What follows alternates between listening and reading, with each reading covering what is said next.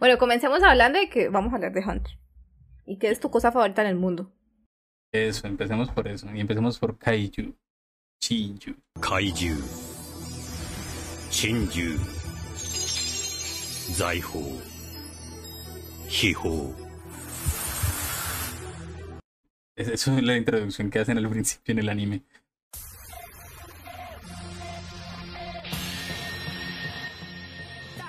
Bienvenidos a, a otro episodio más de este ciclo de anime y manga que dijimos que íbamos a hacer solamente en el primer semestre del año y luego dijimos que otros dos meses más y ya la verdad para ser sincero esto así va a ser el 2021 quizás quizá en el 2022 hagamos otra temporada.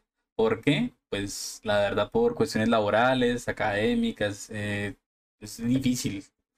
Es difícil coordinar tiempos eh, y es difícil, sí es difícil coordinar todo, a pesar de que nos encanta estar haciendo esto y que nos escuchen los dos de siempre, es difícil coordinar los tiempos, la verdad.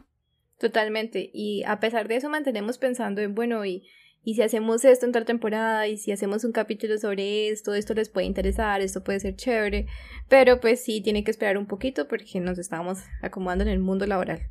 Eh, bueno, el episodio, el episodio de hoy es sobre Hunter Hunter que es un manga y un anime que es mi favorito. Pues fue construyendo así, se fue constituyendo así. De repente me lo encontré de esa manera. No, no esperaba que llegase a pasar alguna cosa así. Eh, no fue amor a primera vista. De hecho, fue odio a primera vista porque los primeros episodios a mí me molestaron mucho, eran muy aniñados. Los dos primeros, de hecho. Pero la serie, mm, como me la vi primero en el anime, pues la verdad es que el anime avanza muy rápido. En el anime de la versión del 2011.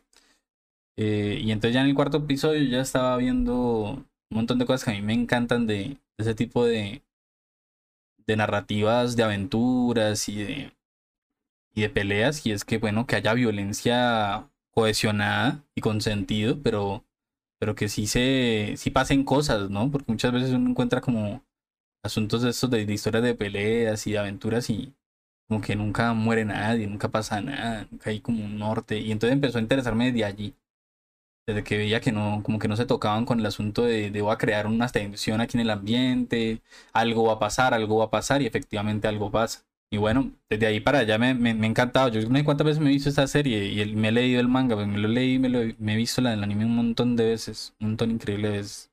A mí me lo recomendó justamente Miguel y pues yo no tengo así tanto cariño, pero sí es bien interesante porque cada que estamos hablando de shonen, porque a ambos nos gusta el shonen, volvemos a, Hunter, porque, porque como Miguel en algún momento nos va a explicar mejor, Hunter es muy innovador en un montón de procesos y, y e hizo de alguna manera pues que eh, hubiesen ciertas partes en los shonen siempre. Entonces ahora es muy chistoso porque cada que hablamos sobre una parte de un shonen es como que, ah, pero Hunter lo hizo primero, o Hunter lo hizo de esta manera.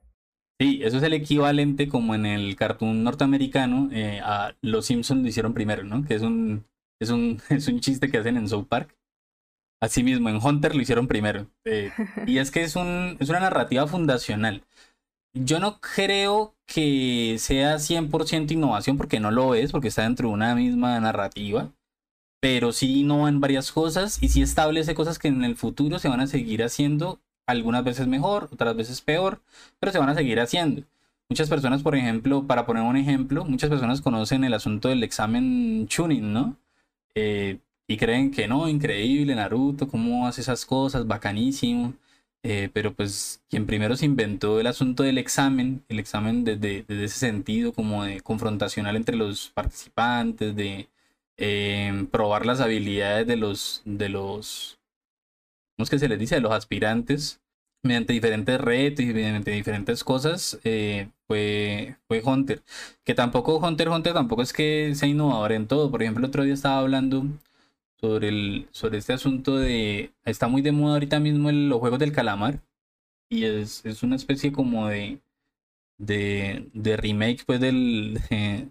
De, ese asunto narrativo, bueno, otra, otra, otra inspiración más de ese asunto del, del Battle Royale es un, libro viejísimo japonés y, bueno, eso hubo película y, y, todo el mundo se ha inspirado en eso, los Juegos del Hambre, un montón de cosas y es que es poner diferentes personajes a competir entre sí a ver quién, quién es el último y quién es el, quién es el que vence sobre los demás, ¿no?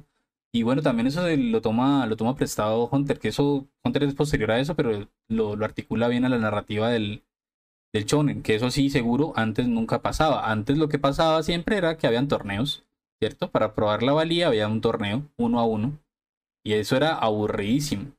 Bueno, yo no diría, que, yo no diría que era aburridísimo, pero sí, hay, hay, Aburridísimo encontrárselo varias veces, eso sí, ah, pero... Eso sí. Pero, pero aún así es que la batalla uno a uno tiene jucosa, ¿no? En verdad, me retracto. Por ejemplo, en Baki, yo me veo las peleas de Baki y digo, qué tontería esto, pero... Y las peleas de, ¿cómo se llama? El de... De nuevo que sacaron en Netflix también, eh.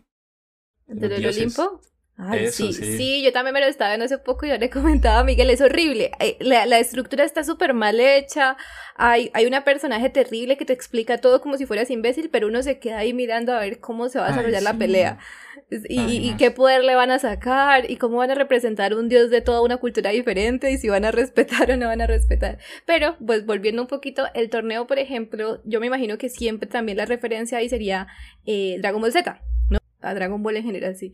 Una y otra y otra vez hay que hacer un torneo para mirar quién es el más poderoso, o hay que ganar tal cosa, y sí se volvía un poquito cansón. Pero también, pues sí, eso como de quién es el más fuerte, qué habilidades va a mostrar. Sin embargo, el examen eh, permite eso mismo, pero además conocer un poco más del personaje sobre cómo va a actuar a presión, porque una cosa que me encanta, y yo creo que ahí sí Naruto lo hizo súper bien, es este examen, un fragmento del examen Chunin donde hay que hacer copia sino tienes que hacer copias sin que se den cuenta, porque igual sos un ninja, ¿no? Entonces, en teoría deberías poder hacer eso.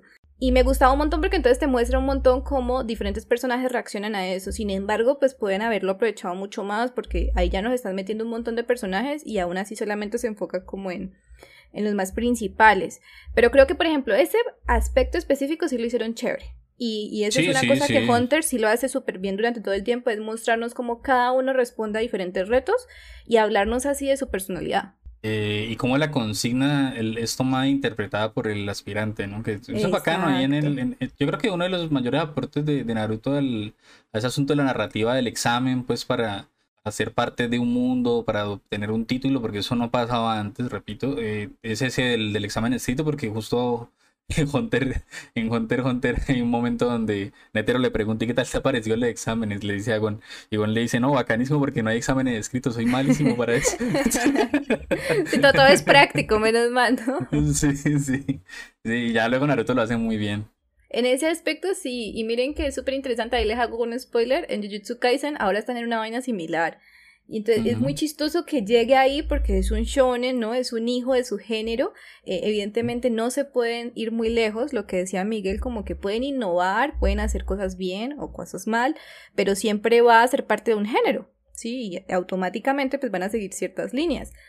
Y, claro, cuando Jujutsu Kaisen llegó ahí era como que, ah, ya me lo voy a venir. Y luego el problema, el, el, problema realmente es comenzar a explicar esa vaina, porque siempre tiene un montón de reglas y siempre pues intentan hacerlo único, ¿cierto? A que, a que tenga sentido con el mundo en el que, el mundo ficcional que han creado.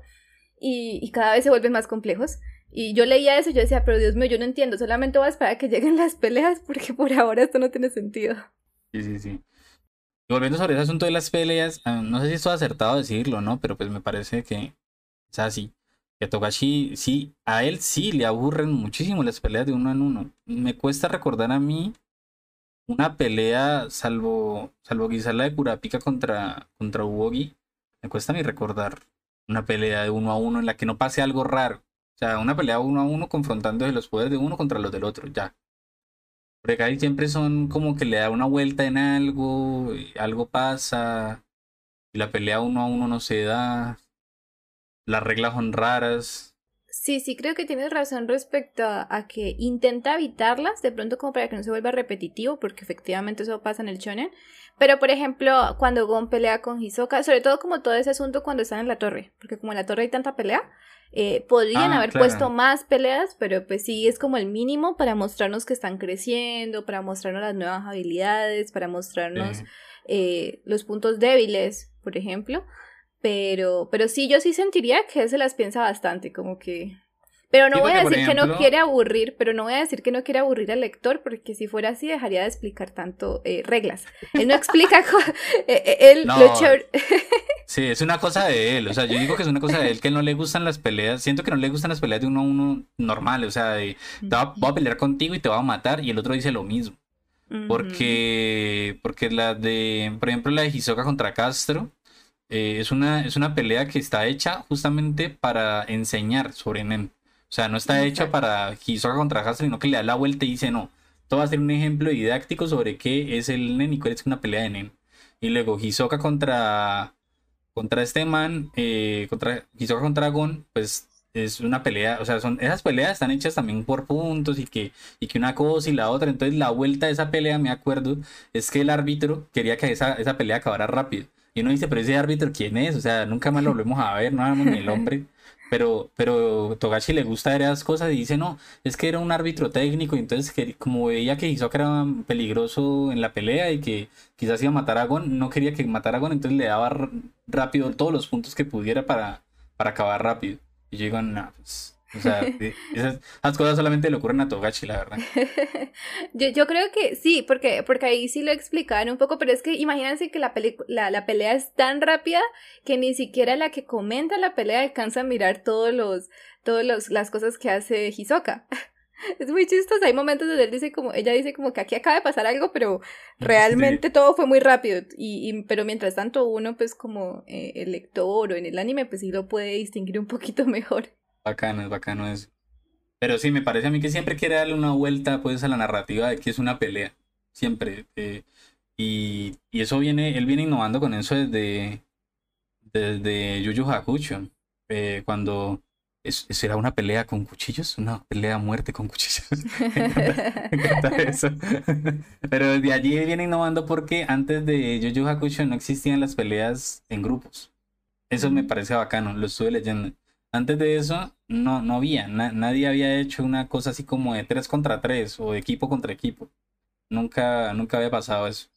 Que es como darle una vuelta a, porque tienen que cooperar, porque tienen que hacer sinergia, bueno, un montón de otras cosas diferentes que simplemente las clásicas peleas uno a uno. Sí, eso, toda la razón y súper chévere porque como encima cada personaje tiene poderes tan distintos y habilidades Ujú. tan diferentes porque eso sí pasa y, y, pues se intenta que, que suceda en el shonen, pero pues hay shonen que lo logran mejor y otros que no tanto, pero eh, por ejemplo en Hunter sí todos son muy distintos, tanto en personalidad, tanto en poderes, eh, hogares, eh, personalidades, todos son muy distintos entre ellos, entonces es bien interesante porque pues para trabajar en equipo y tales, pues tienen que hacer cosas raras. Eh, yo creo que, y encima lo hace muy rápido, porque apenas comienza este asunto de, de ser cazador, pues de, de ser aspirantes a cazadores, eh, llega un momento donde tienen que preguntarse un poco sobre la ética y tal, sobre matar gente.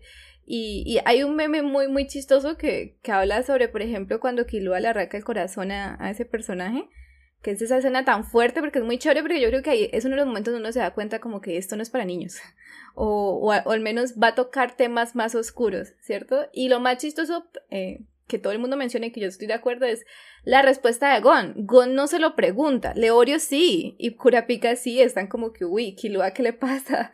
Killua, Sí, ¿por qué es así? Leorio, Leorio se asusta.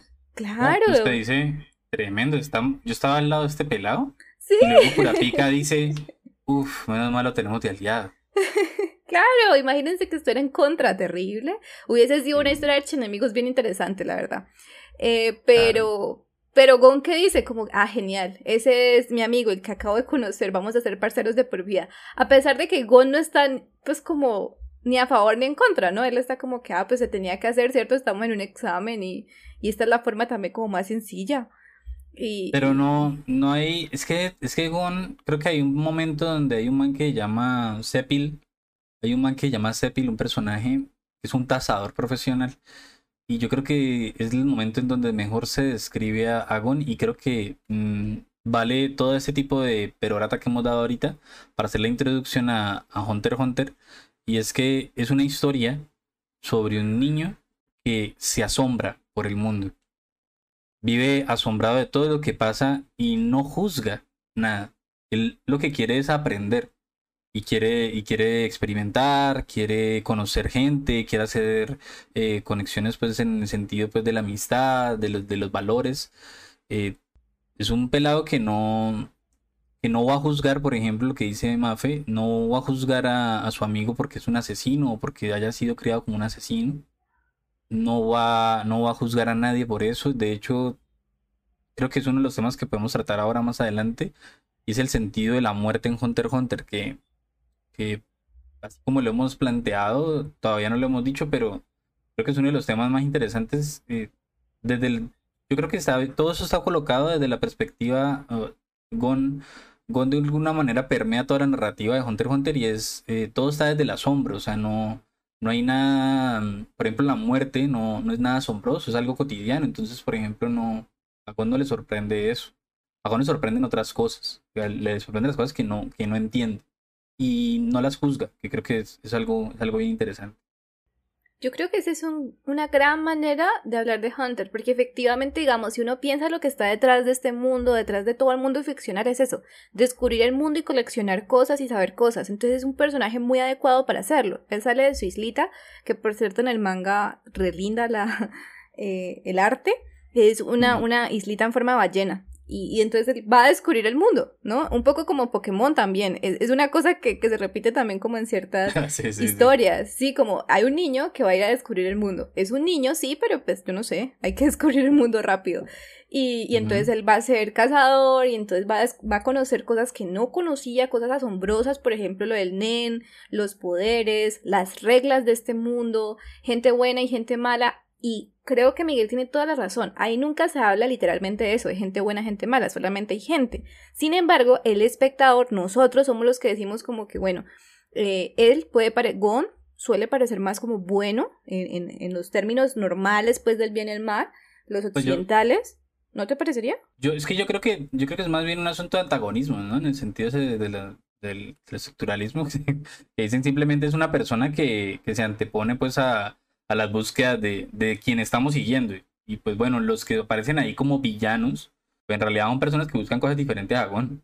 Pero, y Gon, los critica en algún momento, pero los juzga por, por hipócritas. Y ya luego podemos hablar de eso, pero no... O hipócrita en el sentido de cómo lo ve él, pero... Pero eso ya después de que los confronta y, y, ni siquiera de hecho, bueno, es que yo creo que me va a tener a lo que había dicho, ni siquiera los juzga, o sea, les pregunta que lo más, lo más curioso, les, les pregunta sinceramente que no lo entiende. O sea, le da rabia no entender esas personas que son tan complejas que, que un día están matando a alguien y luego están llorando la muerte de otro. Y eso, yo creo que la muerte es una cosa bien interesante para hablar ahorita.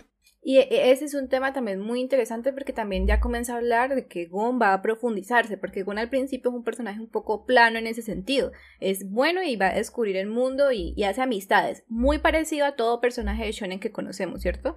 Eh, había, alguna vez le mandé a Miguel un reel que hay en internet sobre los personajes shonen, entonces como que ah, se le ha muerto la familia, hacen amigos por todos lados, suelen tener poderes específicos, muchas veces poderes dentro de ellos como demonios y cosas así, eh, o a veces pues poderes con los que han nacido. Gon es bastante único también en ese aspecto. Bueno, entonces como que hay siempre estas características. Sus mejores amigos siempre son estos como solitarios que tienen un pasado malo y que, mm. y que, y que si no lo tuvieran a ellos, probablemente serían como villanos en una narrativa ajena. Pero es, es, muy interesante porque a pesar de eso, pues todas estas historias pueden innovar a su propia manera, ¿cierto? Hacen ciertos cambios. En el caso de Gon, pues sí, él, él va a comenzar a tener matices y él va a tener que enfrentarse a estos eh, asuntos que mencionaba Miguel. Hay un momento donde él también dice como que es que tú mataste a un amigo mío, entonces yo lo estoy llorando, pero yo también he matado probablemente a gente que es amiga de otra gente. Entonces, como, ¿qué pasa allí, cierto? Y, y, yo siento que eso, eso es muy humano, como el momento en que se vuelve consciente. ¿Quiénes son tus enemigos y quiénes son tus amigos? ¿Cómo defines eso? Eh, cuando matas a alguien, estás matando a, una persona que pudo ser amigo de otra, pudo ser padre, pudo ser amante, pudo ser esto, pero como no fue de uno, entonces pues no importa, en teoría, ¿no? E, en, estos mundos ficcionales donde hay estos asesinatos. Entonces sí siento que va a ser un tema que va a entrar ahí, eh, particularmente por un asunto de Curapica y, y las arañas, y va a ser bien interesante porque entonces ya los personajes tienen más profundidad psicológica. Listo. ¿Te, te, parece si, si hacemos como un, rewind eh, y, hacemos una reseña sin spoiler? Sí, claro, sí. Sí, sí, sí. Y ya luego entonces seguimos ya con las temáticas, porque sí, sí, como que está bacanísimo todo lo que hicimos, pero yo digo, vale. Esto iría más adelante. Persona... Claro, claro, y no, explicamos ni mierda de qué, de qué va la serie.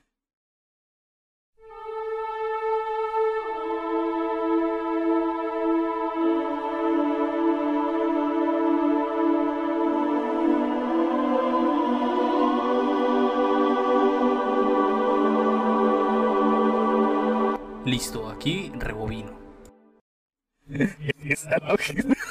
ah, no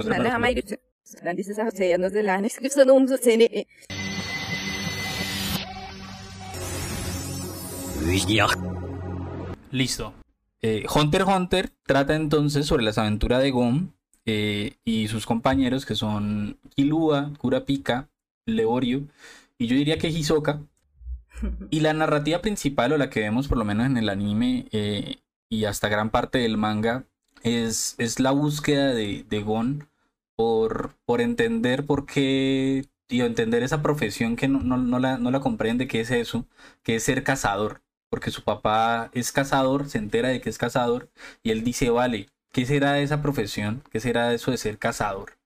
y, y por qué es tan valioso tan valioso que mi papá me abandonó y no nunca supe de él porque él, lo que quiere hacer es ser cazador y no ser papá, o sea, porque porque me reemplaza y no lo hace no lo hace como juzgándolo, no lo hace como con odio, con rencor, que varios personajes sí le dicen, uy, tu papá es terrible, e incluso el mismo papá Ging dice, es que soy un terrible papá. Eh, no lo hace por eso, sino que lo hace de verdad como curioso, lo hace con, lo hace interesado, lo hace con una honestidad allí en sus, en su, en esa curiosidad por, por descubrir qué es eso de ser cazador y el mundo de los cazadores. Y resulta pues que el ser cazador es tan, es tan amplio, tan diverso, que incluso creo que no he escuchado, solamente he visto unos dos casos en los que hay un cazador, hay dos cazadores pues que son de la misma línea. O sea, hay cazadores de todo, hay cazadores de belleza, cazadores de tesoros, cazadores arqueológicos, cazadores eh, de todo. Hay cazadores de todo, de lo que ustedes se le imaginen, cazadores de musicales, ¿no? Hay uno que es Senritsu, es, cazadora musical. Bueno, hay de todo. Eh, y eso va como en las expresiones que cada uno tiene, de los intereses que cada uno tiene, y eso me parece bacanísimo de la serie, pues que, que como que contempla esa diversidad en las búsquedas, ¿no? Como cada uno es cazador de lo que le, de lo que le interese. Y bueno, ahí están las, las historias. Vamos a, comentar de qué trata ese mundo ficcional, hasta dónde se expande. Eh, vamos a conversar también sobre cuáles son esas, porque claro, es un shounen de peleas, es un shounen de peleas y aventuras, y claro, ahí hay un sistema de poder, igual que en Dragon Ball Aiki y en Naruto y Chakra, pues aquí hay Nen. Vamos a hablar de eso, vamos a hablar de las temáticas, eh, hablaremos de las mujeres, de la muerte en Hunter x Hunter y de los diferentes arcos y cómo pues esta serie eh, eh, lo diremos más adelante, pues eh, es innovadora y es fundante pues dentro de lo que es el shonen y porque pues la hemos elegido pues como representante de todo esto.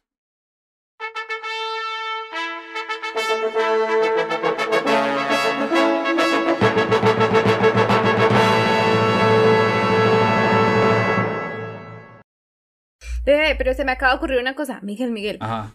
Hisoka es cazador de qué? Ah, vale, Hisoka que es cazador, ¿eh?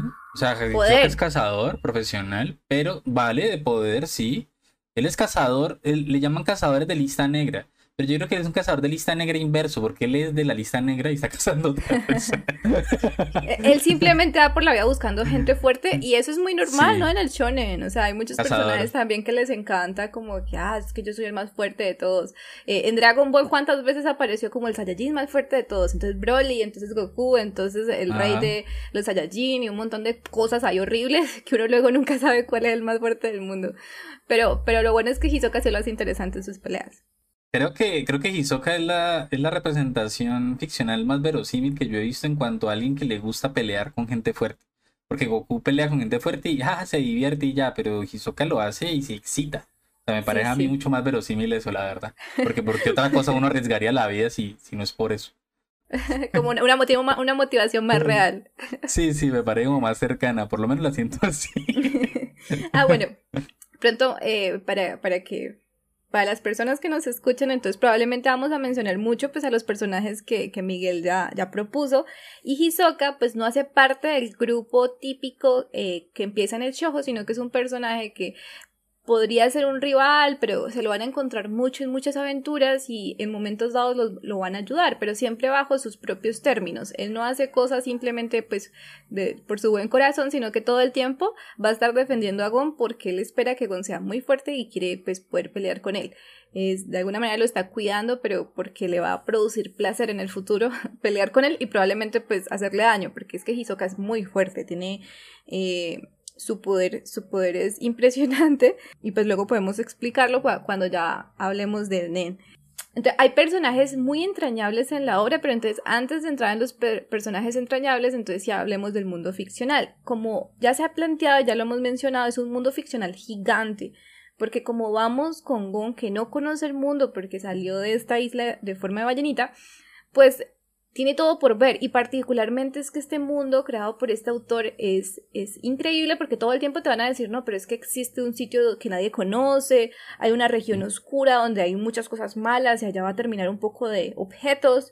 Encima, el propio mundo ficcional se enfoca en que todo, bueno, que una de las profesiones más interesantes de todas es ser cazador y ser cazador es recolectar cosas. Eh, en algún momento eh, el autor hace una nota al pie de página en el manga donde él ah, no es al final de un tomo, donde él dice como que de dónde me, me surge Hunter Hunter es porque me gustaban como que unos programas que era de coleccionar cosas. Entonces pensé, ¿por qué no un mundo donde hay una profesión donde solamente se recolectan cosas? ¿Y qué se puede recolectar? De todo, de todo como decía Miguel. Hay cazadores de todo tipo y esto va a permitirle pues que expanda y expanda el mundo. Yo en algún momento le decía a Miguel que yo a veces no estaba tan de acuerdo, a mí sí me gusta de pronto un mundo más delimitado porque pues hace un poco como infinito, ¿no? Como que eh, llega un punto donde, ah, pero mira, no te habíamos contado, pero resulta que también hay este espacio, y luego hay este otro, y luego hay este otro. En este caso sí tiene mucha cohesión. Tipo, es que pasó tal cosa, es que conocieron a tal personaje y por tanto tienen que hablar de, de cierto lugar desconocido. Pero yo sí siento a veces que, se expande mucho, mucho. Hay un momento donde se meten dentro de un juego y el juego también tiene un mundo adentro. Y es otro mundo que hay que descubrir. Entonces, a mí sí me abruma un poquito este mundo ficcional tan amplio. Mm, sí, lo que pasa es que, claro, en Hunter se empieza conociendo un croquis, un mapamundi, pues, de, de lo que está conocido. Eh, y ahora mismo, pues en lo que va del manga y que, o sea, lo, cuando termine el anime de 2011 y, y ya después de ahí no tendría que seguir la historia con el manga, ese mundo que conocíamos, que eran como una especie como de mapa mundi como el que conocemos ahora, pues con de Occidente, de Oriente y todo ese tipo de cosas así, como América, Europa, Asia, todo, todo ese tipo de cosas, pero está como descolocado y algunos continentes están, bueno, está, primero está inverso Luego hay unos continentes que están como alterados y, bueno, es casi lo mismo, pero pues ahí le hacen unas, unas variaciones. Salvo que en el, en el centro hay una isla rara que tiene como una especie ahí como de, es una especie como de, ¿cómo decirlo? Como un cordón ahí de, de, islas y en el centro hay una isla más chiquita. Pero bueno, eh, es, una, es un mapa mundi que uno diría como, como el de nosotros. De hecho, York New, que es una ciudad importante dentro de la historia, aparece justo donde debería de estar América del Norte. Entonces es como New York, pero entonces ahí York New y está abajo. Entonces quizás por eso utiliza ese tipo de, de intervención en el nombre. Eh, y a partir de, de, ahora entonces están diciendo, no, es que eso que conocemos como el mapa mundi que le habíamos presentado en Hunter Hunter no es todo el mundo, es eh, lo que se conoce como el lago Moebius. Y alrededor, porque todo eso está en el centro de una cosa que se llama, o le llaman continente oscuro, pero, pero en realidad sería como la masa terráquea en general, porque lo que está adentro sería el lago Moebius y dentro del lago Moebius está todos esos continentes. Y afuera está todo el espacio inexplorado. en japonés es Chikyo. y entonces, esos lugares inexplorados son, son todo el motor de búsqueda de, de Hunter, porque, porque los cazadores lo que hacen es eso, perseguir lo desconocido. Y pues, hombre, se quedarían cortos si las aventuras si fueran un mapamundi pues ya definido. Incluso ellos no saben qué hay detrás de, o sea, que hay afuera del lago Moebius, no lo saben. Dicen que solamente una persona lo, lo conocen, eh, lo conoce y, y, según Ging, al parecer es un ancestro de él. Al parecer un ancestro de Gon también, pues, de, del protagonista. Quien es una persona que, que, que hizo un viaje alrededor en las costas, pues, del lago Moebius eh, en el continente oscuro y que registró pues lo que había en cada uno de ellos y, y registró unas calamidades, bueno, un montón de cosas súper interesantes que uno dice, vale, hay cosas que uno no tiene respuesta, sino como, para mí que como lector y como, como espectador, creo que le genera a uno como esas incógnitas y, y esa sensación de estar en un mundo inexplorado, precisamente, como en esos aventuras, ¿no? A ver, a ver qué hay. Total. Y siento que igual es una característica de, de, de ciertas narrativas, ¿no? Eh, todo este asunto de crear un universo y ese universo tiene unas reglas y es chévere también que haya estos lugares desconocidos y particularmente aquí digo yo que sucede tanto justamente por la idea de los cazadores, porque es que los cazadores tienen que buscar estas cosas que son únicas, que nadie más conoce, porque pues si no, no tendrían la necesidad de cazarlos, no habría la necesidad de registrarlos y, y ser un cazador de cierta, eh, de cierta área, entonces pues no tendría sentido tampoco. Entonces, como que la idea de, de, la profesión, que es la más importante en ese mundo, pues va muy de la mano con el mismo mundo ficcional. Es, por ejemplo, es decir, Dragon Ball Z tiene que hablar de varios mundos y pues decide hablarlo como con la Tierra, ta, ta, ta, porque todo el tiempo va a estar pensando en quién es eh, la persona más poderosa del universo. Entonces tiene que hablar de otros eh, planetas y tienen que aparecer aliens, etcétera, etcétera, porque eso propone el mundo ficcional. Luego hablan de otras realidades y luego otras realidades, y entonces eso, expanden, expanden. Porque no puede ser un poquito como al principio había cuatro naciones y ta, ta, ta, ¿no? Estaría interesante. estaba en calma hasta que la nación del fuego atacó. Exacto, no me enteras. Yo no digo que tenga que ser así, pero también pues es muy, se, reconoce, ¿no? Porque eh, miren, por ejemplo, yo qué sé, cosas, y, y, miren que es chévere como también la relación. Eso pasa entonces en el manga, pero lo podemos pensar en la literatura eh, particularmente occidental, entonces yo que sé, en Narnia, eh, la, la, vida de los magos en Harry Potter, entonces como estos, pero ahí se habla como de dos mundos, ¿cierto? Está este mundo ficcional que no se conoce, que es gigante y tiene una relación con un mundo, entre comillas, verdadero. Eh, aquí lo van a unir todo y encima es este sitio gigante. Entonces es, es muy chévere porque al mismo tiempo uno, uno siente que siempre van a encontrar personajes diferentes, siempre van a encontrar poderes diferentes y... Mm. Y por tanto, porque mira que estaba pensando, y cada cazador tiene poderes diferentes y habilidades diferentes y personalidad diferente, y eso lo lleva a lo que caza. Entonces, pues, por ejemplo, está el de, el, de los sonidos, que reconoce, por ejemplo, eh, el latido del corazón, y eso es la le ayuda. De los sonidos. Ella, ella nos corrige, nos dice, me parece grosero que utilice los pronombres masculinos hacia mí que soy mujer. Es, es la señorita Senritsu. Yo, yo, no me acuerdo cómo se ve, o sea, solamente recuerdo que en algún momento escucha el latido del corazón, creo que Leorio, y entonces lo mira y le dice como que tú eres una persona muy tranquila, muy estable. Sí, sí, sí, sí, sí. es un personaje bellísimo, Senritsu. Luego le da más profundidad, aparece por primera vez en el arco de Journey y luego, luego aparecerá después en la, la saga de la, el continente oscuro. Es bacano, es bacano porque cada vez, cada saga va sumando más y más elementos eh, de personajes para, para tener en cuenta. Creo yo que en el momento culmen donde dicen mm, vamos a dejar un poco de introducir personajes nuevos y vamos a empezar a utilizar los que ya conocemos, es ya en la saga de, de las elecciones de presidentes. Eh, después de eso, digo yo, cuando empiecen a hacer todo, bueno, en realidad cuando ya empiezan a hacer todo lo del continente oscuro, porque, eh, pues, obviamente, ¿quiénes van a ir al continente oscuro? Pues bueno, presentan un, una, un elenco, pues, de personas que no conocíamos, claro, pero los principales son personas que conocemos. Entonces aparece de nuevo Curapica, bueno, aparece Leori otra vez. Y, y, otra vez hasta donde van, lo han dejado de lado, a pesar de que está ahí en el barco como jefe médico, aparece otra vez dejado de lado. Bueno, un montón de cosas interesantísimas que, que, sí, que sí va haciendo la, la serie, perdón, es que me, me enrollo. Pero bueno, es importante, más importante, aunque lo de los personajes, retomar en este punto, lo, de la, lo del nen, como cada uno de los personajes tiene un nen diferente. ¿Cierto?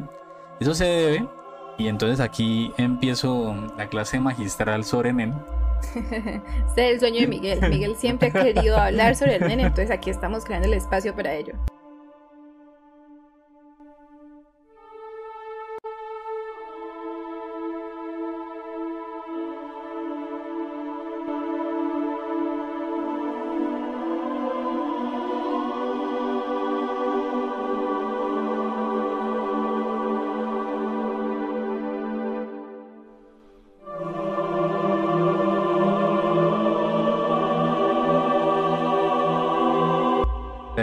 Vamos a hacer esto. Si tuviera diapositivas, yo ya hubiera armado con diapositivas, con Genially. Total, tendría, total. tendría lista la clase sobre cómo es el cómo funciona. A ver, el NEN es la energía, como lo estaba diciendo, es, es igual que el chakra, es igual que es El igual que el eso, el chi o, o el ki, bueno, todo ese tipo de cosas, el aura, eh, bueno, e- en realidad eh, el NEN es una es un es una expresión o es un aprendizaje que se hace a partir del aura, ¿no? La energía es el aura y en, en Hunter x Hunter y el Nen es una forma es una forma de manejar el, ese aura. Eh, el Nen tiene cuatro principios. El primer principio es el Ten, que es como eh, la energía emana pues de los de los sujetos. Eh, luego está el de Ren, que es que es la intensificación de esa de ese aura. El tercer elemento, bueno, el tercer fundamento de, del Nen sería el Setsu, que es la anulación del aura. Se utiliza mucho como para, los personajes lo utilizan mucho para eh, como el- eliminar su presencia en un lugar para que no los rastreen, para que no los perciban.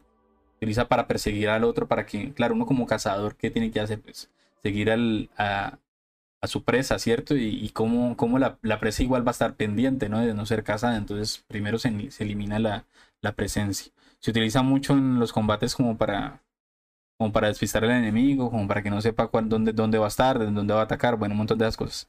Y el cuarto principio es em, el Hatsu.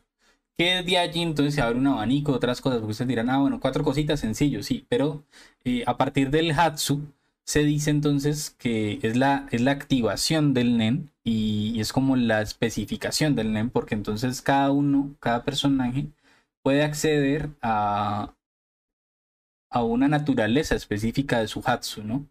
Eso se traduce pues a una naturaleza específica de su Nen. Entonces existen seis naturalezas. Una de las cosas más interesantes del NEN es que también depende de tu personalidad de cierta manera. Hay una relación que nos dice Hisoka. Eh, el autor nos pone un otro comentario al margen. A mí me encanta eso que, que él haga eso durante el manga, porque a toda hora, por ejemplo, cuando se casó, eh, hizo una pequeña viñeta sobre que se había casado y él se casó con la autora de Sailor Moon. Entonces es como Mm. chévere.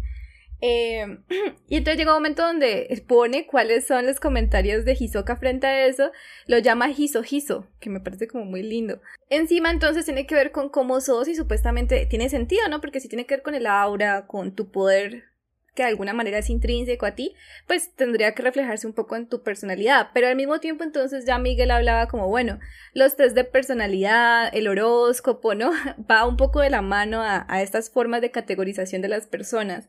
En Japón se habla mucho de los tipos de sangre. Entonces, si tú eres tipo A positivo, bueno, A en general, eh, tiene ciertas características, AB tienes otras características, O tiene otras características, lo mismo que el horóscopo, lo mismo que, por ejemplo, otras categorías que se utilizan mucho en Japón como yandere, eh, sundere, todas estas formas de comportarse, ¿no? Eh, pero entonces me parece súper interesante que podamos reconocer cuál es nuestro nen, porque de alguna manera eso hay, es muy didáctico en el manga, en el anime también, cuando nos lo explican y automáticamente te hacen pensarte como, bueno, entonces yo qué soy, ¿cierto? Tanto por la forma en que lo define Hisoka como la forma en la que es explicada cuando, cuando ellos lo van a desarrollar. Entonces, igual esto ¿cómo es muy estereotípico, ¿no? Eh, sí. Sí. esas son cosas muy estereotípicas, claro. Igual que el horóscopo y tal, pues, pues, mm, cosas muy generales y, y podrían ser o no ser, ¿no?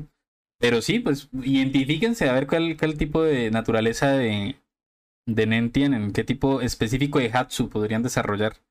Entonces está mm, los potenciadores, que son simples y honestos, eh, simples y, directos. Son el tipo de personas como Gon, que Gon es un potenciador, un intensificador, también lo traducen así. Las personas que pueden, ¿qué pueden hacer? Pues pueden fortalecer objetos o fortalecer partes de su cuerpo, potenciarlas para causar más daño. Son, dicen que son uno de los tipos de, de Nen que son más equilibrados en cuanto a ataque y defensa, porque pues si usted, si lo pensamos, si, si, potencias un, un golpe, un puño, pues eh, de esa misma manera el puño se está defendiendo, ¿no? Porque no, va a impedir que, el puño se afecte por el golpe. Eh, luego están los manipuladores. Los manipuladores son lógicos, eh, como que hacen sus cosas como a su propio ritmo. Y ese tipo de nen sirve para manipular objetos o criaturas. Criaturas, dentro de las criaturas también están las personas. Uno de los, de los manipuladores por excelencia es Ilumi, el hermano de, de Kilua. Y él, bueno, él, manipula gente. Con, con, sus agujas puede hacer que las personas hagan o, hagan una cosa u otra. Pero pues eso tiene una condición, ¿no? Que con su aguja igual las mata, ¿no? Las, controla, pues ya. De controladas, están muertas. Eh, luego están los transmutadores que son eh, caprichosos, eh, volubles, temperamentales y mentirosos. Entonces yo ahí me identifico muchísimo. Recuerden que es abogado. y entonces me, identifico mucho con ese. E, ese tipo de poderes en, el, en la serie, en, en el manga, son aquellos que pueden hacer que su aura tenga como unas propiedades específicas, tipo como sustancias o o materiales en, en particular. Por ejemplo, hay, hay, dos ejemplos bien, bien interesantes, bueno, tres. Hay, hay uno que lo utiliza, que es Hisoka, que lo utiliza para hacer, ahí, ahí Mafe siempre se ríe, que es que utiliza para hacer que su aura tenga las propiedades tanto de la goma como de el chicle. Que en inglés dicen rubber y ella pues dice que en los angloparlantes tienen el chiste que rubber es, es condón, ¿no? Sí, sí, como eh, Rubber and Gum. Entonces, eh, ah, si ustedes ven cualquier video sobre Hunter donde esté... No, cualquier video, no tiene que estar Hisoka. Siempre ponen como... Tienen que recordar que el poder de Hisoka tiene esas propiedades. Es como un chiste del fandom.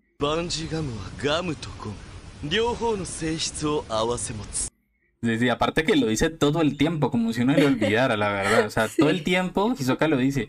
Porque también es un rasgo de su personalidad que, que, hombre, pues él sabe que su poder no importa si el otro la persona lo sabe.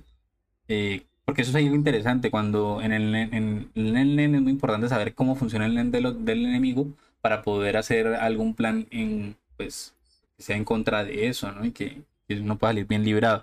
Pero en el caso de Hisoka, pues él dice que no importa si lo saben o no, porque de todas maneras como que es un, así mismo, es, elástico, ¿no? Es un, es un es elástico. Flexible, exacto. mismo es, el flexible, exacto. Ajá, rápido a adaptar. Es horrible porque pues ahí es cuando se ve mucho su poder, ¿no? Y... Yo, eh, es un personaje con mucho poder eh, y es difícil pensar como, bueno, entonces en qué, en qué, cómo, con cuáles posibilidades se le puede vencer. Y hay momentos donde van a hablar un poquito sobre eso. Eh, hay momentos donde lo, pueden coser, como si el todito fuera de goma. Entonces es complicado. Sí, sí, sí. Ah, bueno, él se puede poner sus. Eh, una de las cosas que tiene, una de las aplicaciones que tiene su poder es que una vez se, puso su brazo de vuelta, ¿no? Sí, sí. Él tiene dos habilidades. Una es esa eh, y otra es la textura engañosa. Entonces él puede hacer como. Él puede soldar partes de su cuerpo con, con la goma y darle la apariencia pues de, de piel o darle la apariencia de lo que sea. También eso, eso es una expresión también de su personalidad porque varias veces utiliza la textura engañosa para eh, precisamente mentirle a la gente sobre algo. Por ejemplo, lo que está escrito en una hoja, él la cambia para que la otra persona no sepa que estaba escrita en esa hoja. Es totalmente como su personalidad. Entonces por eso es que súper bacano eso de que, el, de que el, aura pues se refleje así. Luego están los emisores que son impacientes y que tienen, dice, dicen la traducción de Crunchyroll, tienen pocas pulgas. Em, y resulta que no son muy brillantes tampoco, o sea, como que siempre se les escapan las cosas. Varias veces lo, lo ve uno con, por ejemplo, el personaje que es pues, Leorio. Leorio uno siempre ve eso, que el man, man le cuesta entender las cosas. Las entiende más rápido Gon. Eh, porque es instintivo, él aprende como desde el instinto, pero Leorio ni instinto tiene, ni razón, no tiene nada, o sea, es una persona que va por ahí, no sé ni cómo, no, ni cómo sigue vivo. Em, y otro es Nobunaga, que es uno de los de la araña, del Genir Ryan, también varias veces como que lo engañan con tonterías, la verdad. Es una persona que no, no, como que no piensa tres veces, a, tres pasos adelante, es como todos, sino que hay las personas que uno dice, ese es como yo. no es una persona que, que sea así como muy, muy planificadora. Eh, están los especialistas que son independientes y carismáticos. Eh, resulta que les gusta andar a, su bola, pero pues precisamente por eso la gente lo sigue, ¿no? Esos tipos de líderes y cosas así. Y luego están los conjuradores, que son... Em, eh, no sé cómo decirlo, son... Es que no, no, no, sé, ¿cómo, ¿cómo, son los conjuradores? Tercos. Y es verdad, es verdad. Curapica, por ejemplo, que es un conjurador, le cuesta mucho ceder en lo que, en lo que quiere hacer. Son re tercos. Por ejemplo, en una parte en el examen que tienen que mm, pelea y, la pelea es a muerte y resulta que no lo mata, sino que lo deja inconsciente, se va y luego dicen, no, pero no está muerto, está inconsciente. que tiene que volver para matarlo y dice, no, el, otro ya no quiere pelear y yo ya no voy a matar a nadie así porque sí. Entonces, y nadie lo hace cambiar de, su decisión. Es terco. Ah, bueno, no, no, explique, los especialistas son, eh, tienen como, bueno, ese tipo de esa categoría está para, para que Togashi, mm, perezoso él, dijo, bueno, los especialistas son todo lo que no cabe en ninguna de las otras, eh, ninguna de las otras naturalezas.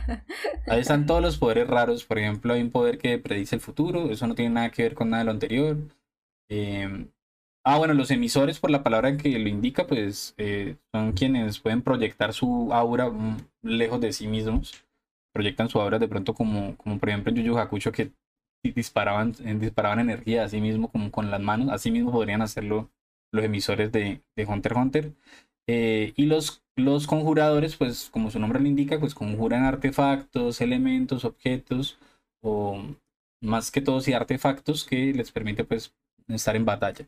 Hay una que eh, muy, muy machista Togachi, hay una, una mujer que, que conjura un aspirador. pero también es que a él le gustan las cosas así raras, ¿no? Eh, pues porque eso no es normal uno ver que alguien pelee con un aspirador en la mano. Eh, la pica que conjura cadenas. Eh, y bueno, hay, hay alguien que, le, que, que tiene la habilidad pues, de hacer copias de otras cosas reales, hace copias, de réplicas, que es Kurtopic. Y bueno, hay varios, hay varios, así que pues, lo que hacen es crear artefactos. Ah, bueno, y, y Kaito, que es una de las personajes más interesantes que luego tal vez lo vamos a hablar cuando hablemos de la muerte. Eh, Kaito eh, conjura una guadaña. Que tiene pues todas las, les, todos los objetos les dan unas cualidades especiales. Entonces, bueno, ahí estaría, estaría la explicación de la naturaleza. No sé si me queda algo por fuera. No, creo que, creo que era así. Eh, por ejemplo, en la historia, para explicarlo un poco de manera más fácil, lo hablan con un vaso de agua. Entonces, como que eh, el experimento que se hace es que la persona que va a aprender sobre su nen y sobre su hatsu, entonces se hace enfrente del agua y comienza a intentar hacerle algo. Y tiene entonces el vaso con la hojita y entonces, dependiendo de los resultados, te dice qué tipo de aura tiene el personaje o nosotros si queremos hacer el, el intento. Entonces, si el agua aumenta, eh, creando más agua, entonces el usuario es un intensificador. Si el sabor del agua cambia, el usuario es un transformador porque está cambiando pues características del agua. Si aparecen impurezas en el agua o cosas raras en el agua, pues es un materializador porque puede crear cosas. Si el color del agua cambia, el usuario es un emisor. Si la hoja se mueve, el usuario es un manipulador.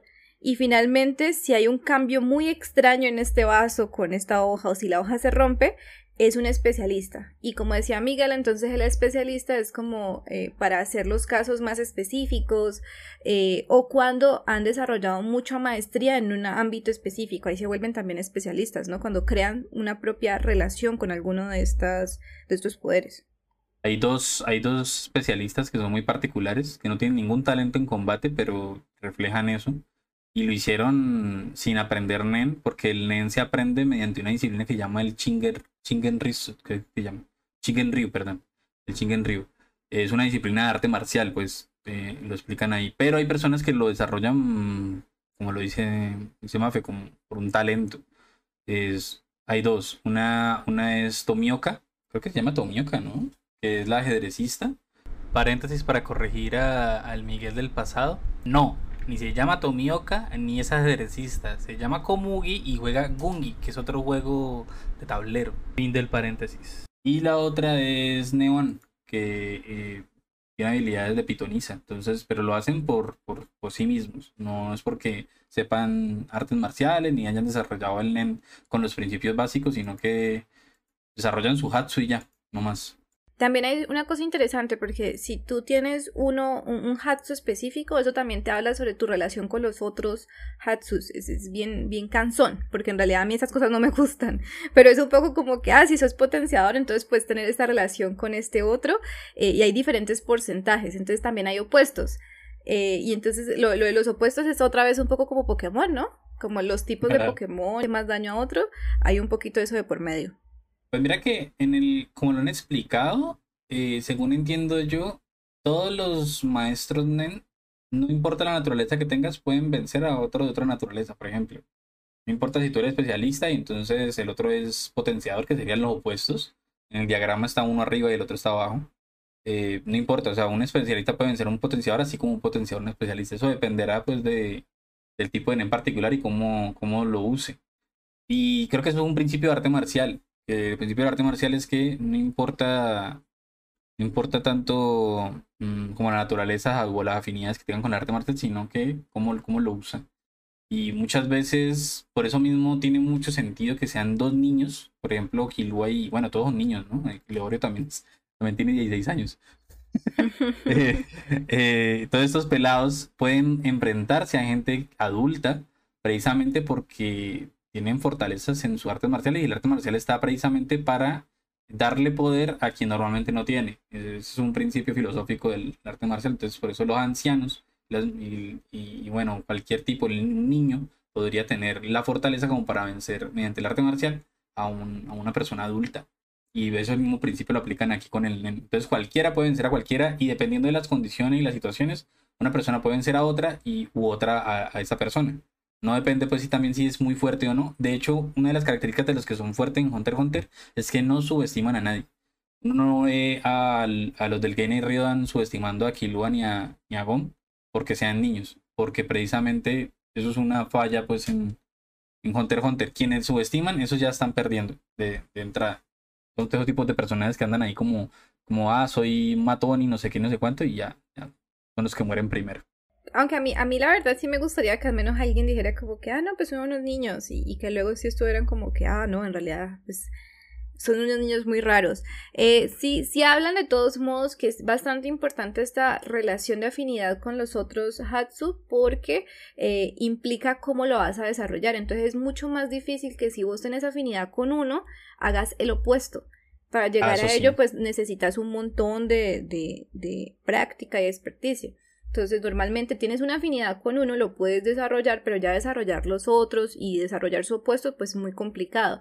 Además, sin embargo, por ejemplo, el de Hisoka, que es tan flexible, etcétera, pues hay unos donde va a resultar más fácil vencer y otros donde puede ser más difícil. De igual manera, yo no creo que esto sea solamente de Hunter por Hunter, de Hunter Hunter. Eh, siento que es algo que hoy por hoy, bueno, pudo haber sido de ahí, no estaría tan segura eh, frente a que casi siempre en todo shonen tiene que haber un momento como toda esta gente tiene tantos poderes de tantos universos distintos, siempre tiene que pensar cómo hago, cómo hago, cómo hago. Entonces Kimetsu no Yaiba toda hora también está pensando, bueno, este demonio, ¿cuál es su poder específico?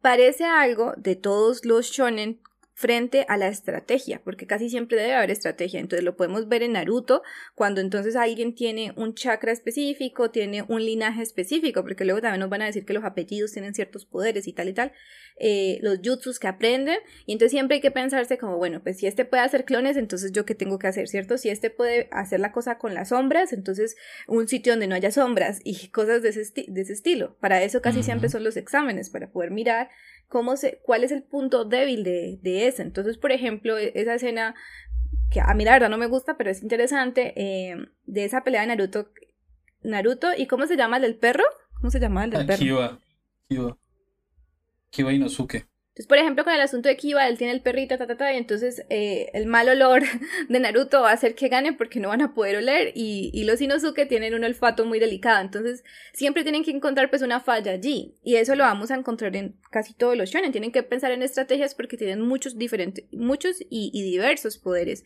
y eso también va a pasar acá. Eh, en cada pelea ellos tienen que pensarse como que, bueno, pero si este puede hacer esta cosa, entonces yo qué hago. Eh, si ella puede predecir el futuro, si ella puede leerme la mente, si él puede defenderse, si él puede atacar muy rápido, si él puede, puede potenciarse, puede transformar, ¿qué hago? ¿Cómo, ¿Cómo respondo a todo esto?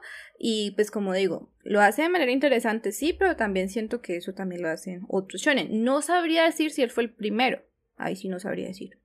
No, yo creo que no. Aparte, yo lo que sí creo es que es un sistema de poder como muy equilibrado, por lo que dije, como que no. No pasa como, por ejemplo, no sé, en, Naruto, si ah, es que mi chakra es de fuego y el tuyo es de agua, entonces la perdí. No es así. O sea, es como más. Como que no hay, hay desventajas allí, no. La desventaja está en que, en quien, en quien sabe cómo anticiparse al rival. Es una cosa más general. Y aquí el, el, el, equilibrio de poder está en que cada uno puede ser maestro en su, en su propio, su propio Hatsu. Pero también siento un poco que, bueno, como también todo shonen, pues que hay individuos que son muy fuertes. Entonces, una de las cosas más chistosas de todo es que cuando eh, a, a Gon y a Killua le van a explicar esto, que se los van a explicar después de haber peleado con gente muy poderosa y todo, por fin le van a decir como, no, mire, aquí es aún más poderoso porque están utilizando estas vainas súper raras, venga, les explico. Y hay un niño que lleva un montón de tiempo entrenando y, y, y, Gon y Killua lo hacen muy rápido, extremadamente rápido. Y el propio maestro de, de, los tres les dice como que, bueno, hay individuos que son pues únicos y en este caso pues son ellos dos. Entonces no importa que tú practicaras 10 años, pues ellos son mejores. Y recordemos que el niño este de Sushi tiene seis añitos, o siete, no me acuerdo, y, y, lleva entrenando como un año o seis meses, algo así. Eh, y ya sabe, o sea, está dominando los principios de, del NEN.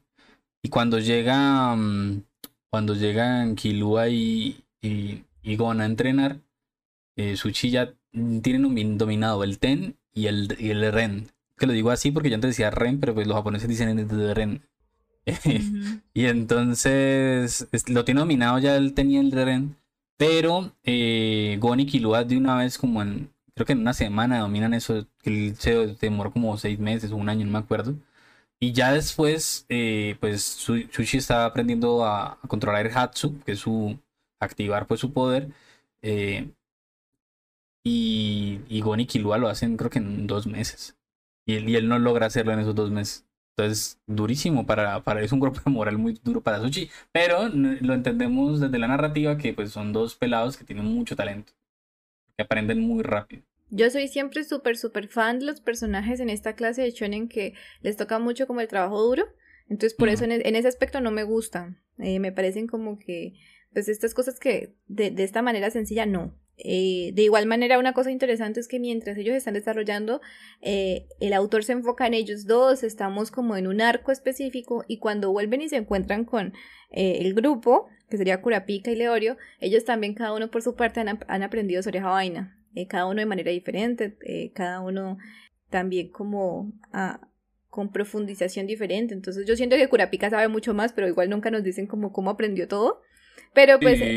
Pues, o sea, le hace una elipsis ahí terrible, pero bueno, sí. Se, se, ve que está sucio en el bosque, que le ha pasado, ha pasado trabajos, ¿no? Se le ve ahí como cansado.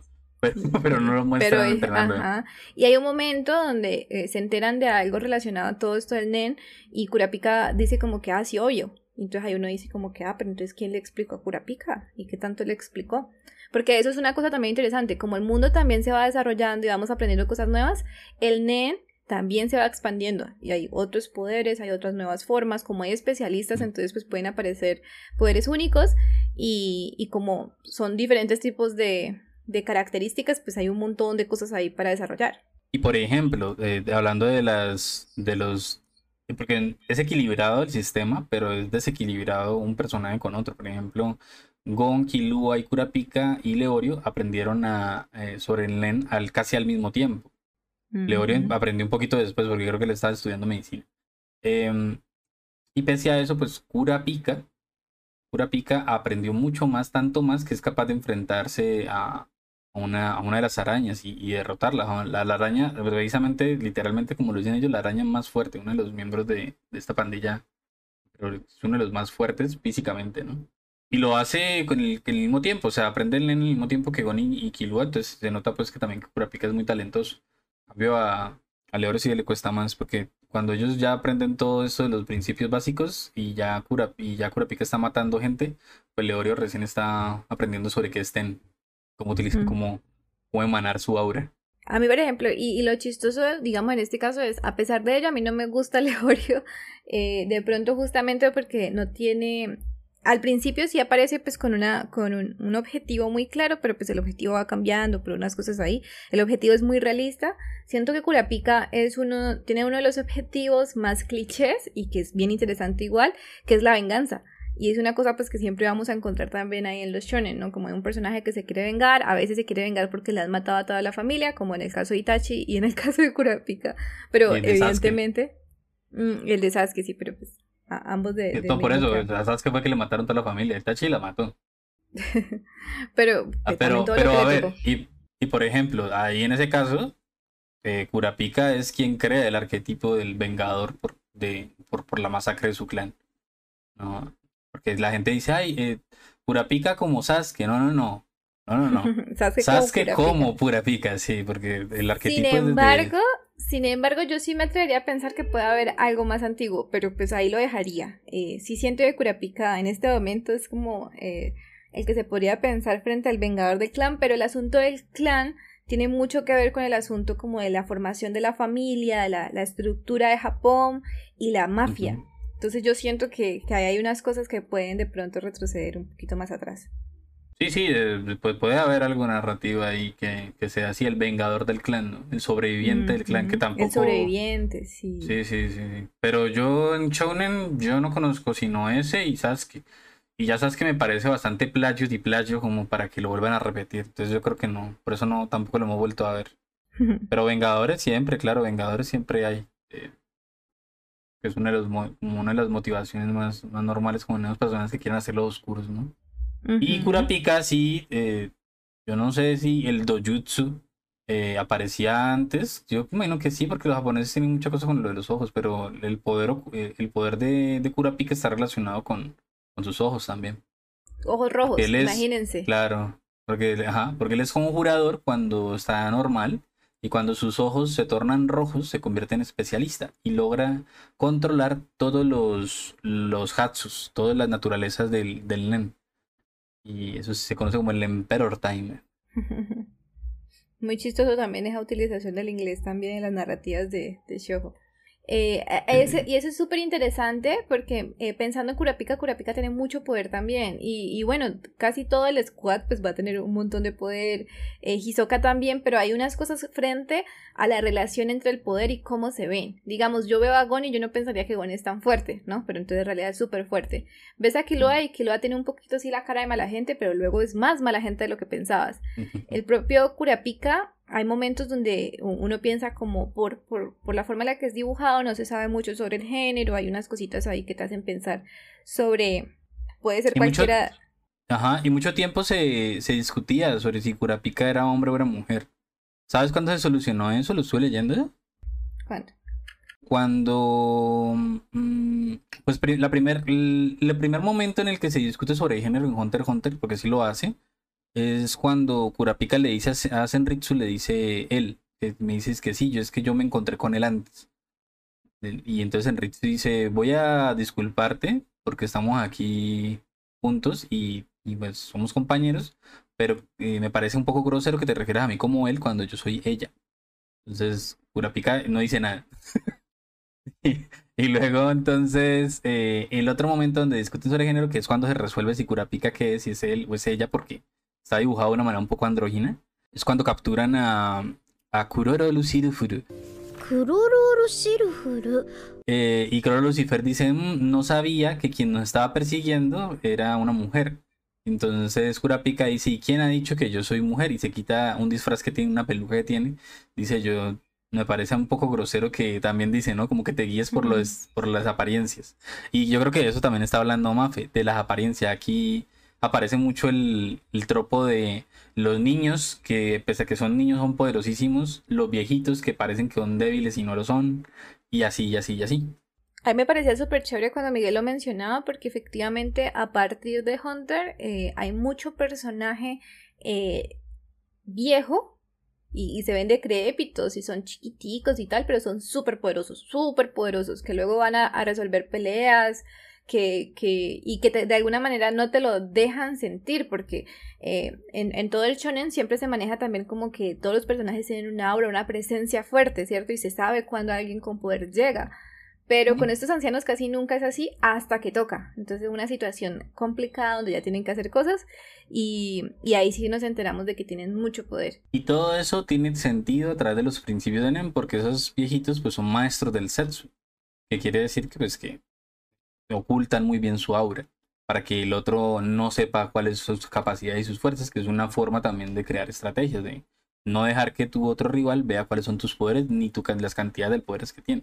También el asunto de aquí en el, en el arco de que ya podemos ir adelantando a las temáticas, en el arco del examen de Hunter, eh, de cazador, pues va- varias veces los personajes, los protagonistas, este squad que mencionó Mafe, ellos sienten el peligro, ¿no? Como por instinto y sienten que alguien tiene una, una actitud hostil hacia ellos.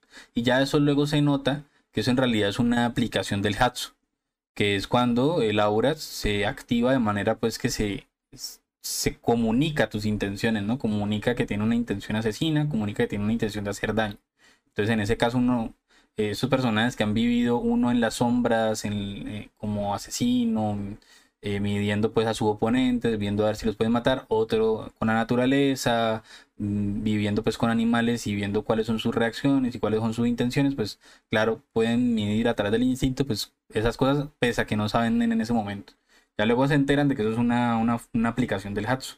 Así que era que de pronto respondían a él inconscientemente, pero sí se puede manejar. A mí eso me encanta porque ese efectivamente sería otra de las cosas originales, porque a partir de ahí, como hay otros poderes en todos estos otros mundos ficcionales, eh, como que se siente, creo que en otros siempre hablan es como instinto asesino, como instinto violento, como que cuando un personaje ya quiere matar, que siempre es pues, como el opuesto, entonces le cambia los ojos y se le cambia la aura. Entonces ya, ya sabes que estás actuando como que serio, etcétera. Pero en Hunter lo explican aún más, tipo, puedes jugar con ello. Entonces, ah, lo voy a hacer para que crea que estoy en este sitio, pero en realidad estoy allá. Ah, eso lo hacen heteros, sí, sí, es verdad. O lo voy a hacer para que le dé mucho susto y en esos segunditos mientras se acostumbra a esa sensación, entonces aprovecho para hacer otra cosa. Entonces, como estrategia, y eso también es muy interesante. Bueno, los ciclos de aprendizaje y entrenamientos, pues eso van a estar todo el tiempo porque ah, en cada momento van a tener que aprender algo diferente. Me acuerdo cuando están, en varios momentos de, las, de, la serie, del manga, están entrenando. Pues porque son chicos, porque están aprendiendo y porque eso también se trata de ese tipo de historia en, la Weekly Shonen Jump, ¿no? De entrenamiento, nada, eh, es, eh, eso pasa mucho. Eh, entonces entrenan para... Gon entrena en el medio del examen para poder quitarle en la medalla Hisoka, eh, entrenan para poder abrir la puerta de Kilua, entrenan para poder subir al Coliseo del, cielo, entrenan para poder entrar a un pasillo y poder registrarse, entrenan para vencer a Hisoka, entrenan... para las eh, arañas. Para lo de las arañas. Mm, de las arañas no creo que no entrenan, ¿eh? ¿Entrenan? Ah, sí, entrenan. ¿Sabes cómo entrenan? Que me parece increíble. Con lo de las vasijas y eso. Sí, sí, sí. Están robando plata. Ajá, entrenan aprendiendo sobre las subastas. Yo odio eso, yo odio eso. A Miguel le gusta, pero a ver, hay, todo un fragmento donde nos van a explicar cómo funcionan las subastas y quieren, eh, quieren quedarse, quieren robar una plata, quieren pues eh, darse cuenta que hay objetos a los que se les ve eh, su valor y su poder, entonces lo pueden comprar barato y luego vender más caro y bueno, unas cosas ahí, pero Dios mío, y, y o sea, uno sí entiende que es como para avanzar, para que desarrollen, por ejemplo, ahí era la agudeza, ¿cierto? El poder reconocer rápidamente ese tipo de cosas, porque luego van a encontrarse con una personaje que, que puede, por ejemplo, escribir con el aura de cierta manera, con su poder. Entonces, para eso tienen que estar, tienen que tener un ojo y, una sensibilidad muy alta. Entonces, es una, es una aplicación del Hatsu que se llama Gio. Yo o Gio, no me acuerdo. Y entonces hay todo este fragmento donde le van a enseñar un poquito como cómo notarlo, luego vuelven otra vez como a las peleas importantes y luego otra vez siguen y siguen aprendiendo, pero tiene, tiene sentido en tanto que, claro, ese mundo tan grande, esos personajes tan fuertes, y si no lo hacen tampoco, tampoco estaría chévere, digamos, eh, pensando lo opuesto, unos personajes que ya aprendan como ciertos poderes y que ya no pasan de ahí, pues cómo se enfrentarían a nuevos rivales, quién sería rival suficiente. Entonces sí es importante y para que avance la trama y para que crezcan los personajes, pues sí se tiene que hacer. En ese momento cuando estaban aprendiendo sobre las subastas y, bueno, están, estaban aprendiendo específicamente sobre cómo mm, las técnicas que tienen para, eh, para engañar a la gente cuando están vendiendo objetos. ¿no? Entonces tienen un objeto eh, en el cual es como un cofre un cofre de madera y que tiene, tiene un tesoro dentro. Entonces están enseñando sobre cómo son las diferentes estrategias para estafar a la gente o cuando estafan a la gente porque le han quitado el tesoro de adentro y lo han vuelto a cerrar. Entonces la gente lo compra pensando que hay un tesoro adentro, pero no hay nada. Entonces, una de las técnicas era, me acuerdo, el rodeo y era que eh, no lo abrían por donde debía abrir, sino, sino que lo abrían por el lado. Y entonces a partir de eso, pues confundían a quien estaba haciendo las veces de tasador o que estaba comprando el objeto. Y eso luego lo utilizan en combate. Luego utilizan la técnica del rodeo para evadir a, una persona que los tiene encerrados en un lugar. Y eso todo, es que yo digo, claro, yo decía, uy, eso de las, de las subastas, porque lo miran con un asombro y lo aprenden con, con unas ganas que uno, a mí me, a mí me pega un poco. Eh, y luego dicen, no, mira, es que narrativamente eso tenía sentido porque los pelados aprendieron esto para poder escapar de esta situación. Entonces, chévere. No solamente que sea porque sí, sino porque pues tiene un sentido ahí en la, la trama. Sí, me parece chévere eso porque pues habla también como de una conciencia frente a la, a la, trama, pero al mismo tiempo pues yo no siento tampoco que lo que hayan aprendido, o sea, como que no puedan llevar a esa solución que, que tienen cuando están encerrados eh, por otros medios. También. sí, o sea, lo he podido ahorrar, pero es que me gusta porque es que es laboriosa la explicación, o sea, imagínate decir, no, es que aprendieron a salirse por los lados de una pared en vez de ir por la puerta porque ta, ta, ta. Sí, o sea, me parece laborioso Hombre, pudo haber eh, ahorrado un poco, sí, pero no, no quiero. O sea, ya, ya, me gustó la versión así extendida del autor. Em, ah, qué bueno que mencioné lo de la versión extendida. No hemos mencionado que resulta. Yo hablo mucho más del manga porque yo ya habíamos mencionado que yo suelo leer más manga. Eh, tengo, tengo pendiente pues ver la animación porque puede ser también súper interesante. Pero eh, es muy chistoso porque llega un momento mientras lees Hunter que vos te preguntas, Dios mío, ¿por qué hay tantas letras? Entonces hay, un chiste recurrente también en el fandom que habla de que eso ni siquiera es un manga, que eso es una novela gráfica. Y una novela gráfica es una novela que tiene imágenes cada cinco o seis páginas. Tampoco, pero sí, es verdad. Es verdad, hay páginas enteras, hay, hay memes que se hacen pues con páginas del manga directamente, sacados sin alterarlos de, de, que hay una viñeta con un personaje y luego todo el resto son globitos de texto del personaje hablando. Todo el resto. Y hay veces donde no es un personaje principal el que está eso. o sea, son personajes que aparecen ahí una vez y mueren las dos páginas, pero les dan toda una página de diálogos y yo digo, ¡guau! Tremendo. O cuando están explicando cosas también. Suele ser también cuando una explicación larguísima y uno está ahí como, bueno, está bien, pero Y suele pasar, y suele, pasar con Kurapika, que tiene las explicaciones más largas del mundo. La verdad. Un poquito.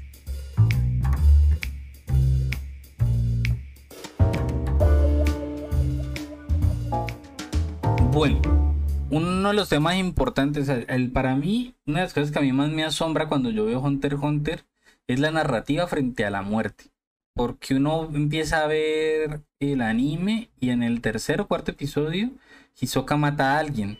Eran como 405 los, eh, los candidatos y antes de que empiece el examen hay 404 porque eh, Hisoka mató a uno de los aspirantes porque se chocó con él. Le, tocó el hombre y no se disculpó. Sí. Eh, y entonces, pues claro, entonces ahí lo muestran el poder que tiene Hisoka y muestran que es peligrosísimo. Pero en ese momento nadie dice, uy, tremendo, sino que todo el mundo se pone alerta frente a Hisoka. Pero nadie dice, ay, qué pesar el que se murió, cómo pudiste hacerlo, no, tremendo, la muerte como es de dura, no. El tratamiento frente a la muerte es, la muerte es natural, pasa, y, no, y la primera vez que lloran la muerte en Hunter x Hunter, la primera vez que duele que alguien haya muerto, fíjense que no es ni siquiera durante los exámenes, por ejemplo, Bodoro, que es uno de las personas que mueren durante el examen, el último que muere durante los exámenes porque eh, Kilua, lo, asesina por órdenes de, de Ilumi, que Ilumi lo está controlando y, lo, y, lo, mata a Bodoro. Eh, todo el mundo sabe y dice no, Kilua, pese a que lo vimos matar a sangre fría a muchas personas, él no mató a Bodoro porque estaba actuando raro. A él, lo está, a él le estaba pasando algo y de ahí ya los personajes están diciendo, no saben nada de Nen en ese momento y están diciendo algo raro pasa con, con Kilua mató a alguien, pero nadie dice pobre Bodoro, que era un viejito, un experto en artes marciales, que, incluso se rió un poco de, los, de, la actitud de, de Gon, pues cuando todos estaban riendo, porque era muy carismático, muy chistoso Gon, eh, y se lo vio riendo, incluso dos escenas antes, y luego el otro episodio está muerto, y nadie lo llora. el examen varias veces muere, mueren personajes, por ejemplo, uno cuando están en, en la parte del examen, cuando son, cuando es una cárcel, en esa prisión y hay uno que dice, ah, ellos eh, tienen que bajar desde la cima de la cárcel hasta, hasta la parte de abajo, es una torre gigante, eh, y hay uno que es un escalador y dice, ah, pues yo soy escalador, yo puedo hacerlo, y es una torre lisa, y entonces él va, él va haciéndolo, ¿no? Y ese, por ejemplo, es, es, es, Togashi, yo no sé si vos sabías, el que hace la voz en el anime, en las dos versiones, en el 98 y perdón, 99 y, y 2011 es, es Togashi. Las dos veces Genial. hizo la voz él y es un personaje que muere, aparece allí, dice yo soy el mejor escalador y a los dos segundos aparece muerto ya porque lo llevan unos, unas aves. Y nadie, y los personajes se quedan así como, uy, no se quedan bien. impresionados Sí. u horrorizados. De hecho, lo, lo que se lo lleva es un pájaro gigante y hasta lindo es. Nadie dice nada, aparece gritando, Togashi, muerto del miedo, pero los personajes ni se inmutan. Cuando de verdad lloran, la muerte de alguien es la, el asesinato de uno de los, de los antagonistas, de uno del, del Genei Ryodan, que es Ubogi. De, ahí es la única ocasión en que yo veo a alguien llorando la muerte de otra y que le duele. Y esa no Unaga y a, y a Kuroro Lucirufuru. El resto nadie más, nadie más llora la muerte de alguien. Ah, luego veremos a Gon llorando la muerte de Kaito. Pero en negación total porque pensará, porque dirá, no, es, eh, varias veces dirá Gon, eh, Kaito, no ha muerto, Kaito sigue ahí, yo sé que está allí, no sé qué, no sé cuánto. Pero, pero es curiosísimo, yo no le he podido entender como cuál es el sentido de eso porque como tratan la muerte ahí es un poco curioso, la verdad. Y mira que, que yo siento que esa, digamos, como el respeto o como la importancia que deberían darle a la muerte lo tienen es frente a la violencia, pero cierto tipo de violencia, como resistencia. Eh, hay momentos donde muestran, por ejemplo, que, que han sido torturados o, o donde han aguantado golpes, por ejemplo, cuando Gon quiere ingresar a, a la casa de los Olric y entonces aguanta que le peguen y aguantan, y entonces como que ahí de manera dramática sí te hablan un poco como como, como que esto duele un poquito, pero digo ya como al espectador, no como para, no que ellos van a, a llorar allí, les puede dar pesar, porque eso sí les da como, como, ay, Gon quiere bastante que sí. Por eso está haciendo esto. Pero, o sea, ahí es cuando aparece un poco todo este asunto de la amistad, ¿no? Hasta dónde puedes llegar por el otro. Pero sin embargo, no es así como con la muerte, que la muerte es un poco más, más, también siento eso, sí, un poco más calmado, lo toman como una cosa muy natural, ¿no? Vivimos en un mundo violento. Ah, Hay bastantes fragmentos donde vemos personajes vueltos nada, ¿no? A punta de golpes y golpes y sangran y están inflamados y así. Eh, y, siento que ahí sí le dan más importancia, como miren, este personaje ha aguantado esto y, y es terrible. Bueno, y de ahí pues que lo que habíamos dicho, de que no, no se juzga el asesinato, de hecho no, no dicen nada sobre eso. Kurapika, que es uno de los que tiene como una moral más férrea, como más, es muy terco, como habíamos dicho. Em, de todas maneras, él, si lo molestan lo suficiente, él asesina al que esté ahí de pie. Sí, es un mundo muy así. Es más, eh, siento un poco también. Da- nos dan por sentado esas reglas, ¿no? Es un mundo difícil, eh, no es un mundo pacífico. En ningún momento se da cuenta de que sea un mundo pacífico, a pesar, por ejemplo, de la isla de, de Gon. Tal vez justamente por eso Gon es así como confía en la gente, pero la gente de la ciudad o la gente de otros sitios sí es mucho más desconfiada. Por ejemplo, cuando recién le se vuelven cazadores y les dan como unas tarjetas para poder acceder a información. Eh, Ah. Gon lo va a hacer desde su casa, desde el computador de la casa, y, y Killua le dice, no, pero ¿qué estás haciendo? Si lo metes, van a saber tu dirección y van a venir acá y de pronto le van a hacer algo a tu tía. Y, entonces Gon dice como, ah, bueno, está bien, ¿no? Pero, Y pero se es un ríe poquito... como, y, y se ríe inocente como, ah, verdad, no había pensado en eso. Sí, sí. No había pensado Eh, en la maldad que cubre el mundo. Exacto, y uno se pone a pensar y el mundo es bastante jodido, porque miren que, por ejemplo, cuando van a estar en Nueva York, que no es Nueva York, entonces hay York, New. mafia, hay poderes, ah, lo de las subastas, entonces hay ladrones, está lo de las arañas, que es esta gente que, que, que es, eh, ¿cómo, se le, ¿cómo es que se le llama a eso normalmente? Son las personas estas que hacen cualquier cosa por plata, mercenarios, como un grupo Mercenarios, sí. de mercenarios. Ah, que ellos mercenarios no son porque no cobran por lo que hacen, ¿no? Ellos son ladrones, ellos se definen a sí mismos como eso, ¿no? Ah, Ellos van, ellos van robando y cuando tienen que robar, pues de pronto, pues, pues, no sé, indirectamente tienen que matar gente. Robar, pero, pero claro, su, su, su profesión no es esa, la profesión de la familia de, de Killua sí es matar. Ah, eso es súper interesante, exacto. Sí, hay un fragmento muy chévere donde se va a hablar mucha estrategia frente como que vamos a matar, nos, nos pidieron que mataran a, a tal persona y nosotros somos una familia de asesinos, entonces ustedes nos dan plata, nosotros asesinamos. Pero entonces vamos a esperar cinco segundos para que eh, otro nos contrate y nos pague más y entonces así yo no tenga que matar a este, sino que pasa yo no sé qué. Eh, y eso es bien interesante porque en ese momento nos muestran, por ejemplo, que la- hay, hay eh, familiares de, de Killua que son extremadamente poderosos. Otra vez, personajes que se ven más bien débiles por ser viejitos y así. Y luego en realidad eh, ni siquiera nos muestran hasta dónde llega el poder, así de grande es, supuestamente. Y cuando van a matar a los, a los, ¿cuánto, cómo se llaman? Los 10 Don, creo que llaman los 5 Don, no me acuerdo, los de la mafia. Eh, y muestran, creo que en el manga muestran a Maja, ¿no? A Maja Soldic, que es como el, el bisabuelo Del bisabuelo de Killua, pero en el anime no lo muestran, entonces no, no estoy tan seguro porque yo aparte creo que no me la leí en manga. Sí, yo Y creo sí, que sí. Sí, y, y, y hay, y hay cosas ahí muy raras sobre la muerte, a mí sí me parece súper curioso. Varias, en el, por ejemplo, en, el- en los exámenes, no, en, los, en las elecciones de, de para el nuevo presidente, em, hay unos momentos donde matan a toda una facción de los que están haciendo las elecciones. Y los que están en las elecciones no se inmutan. Sea, asesinan y ya. O sea, no hay una reacción ahí sobre la tragedia de la muerte. Y yo digo, "Ah, es que es una narrativa que pese a que buscan en algún momento es como la atención de, del, del asesinato, hablan, hablan sobre eso, sobre el miedo, sobre, o la tensión que hay entre una persona que puede matarte en cualquier momento y, y otra, bueno, pues, tipo de cosas. Luego cuando matan, a veces cuando matan no, no muestran como, como que sea como tan trágico, no hay nadie que llore por el otro. Aunque las muertes a veces son muy trágicas, no hay nadie que llore por el otro. Yo creo que eso es como el sentido. Yo que siento quería. que también es un poco como que te quieren mostrar que las personas que sí lo hacen también son un poco como especiales. Por ejemplo, Kurapika, cuando por fin le va a explicar a, a todo el grupo como que no, miren, es que yo estoy haciendo este proceso porque en realidad yo estoy buscando venganza y yo no los quiero meter en esto porque pues ustedes no les mataron la familia, fue mi familia, que ni siquiera va... eh, eh, eh, Una cosa interesante también es que no lo mencionen quiénes son. A mí me hu- hubiese gustado de pronto que me, que me hablaran un poquito más, yo qué sé, si los papás, hermanos. O sea, dicen que le, Pues- mata- le matan a todo el mundo. Sí, pero hay, hay una historia bien linda que se llama Kurapika, no, no sé, no no sé qué, algo, algo así.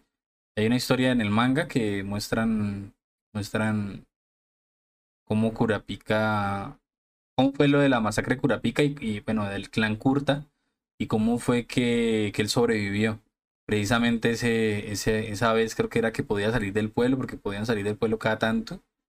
eh, y esa vez él salió del, al- salió del pueblo y cuando volvió ya, ya los había matado a todos. Y muestran como una relación bien interesante ahí con la gente que hay ahí, pues muestran gente ahí del- de, su familia y particularmente muestran la relación de él con, con un amiguito que él tenía.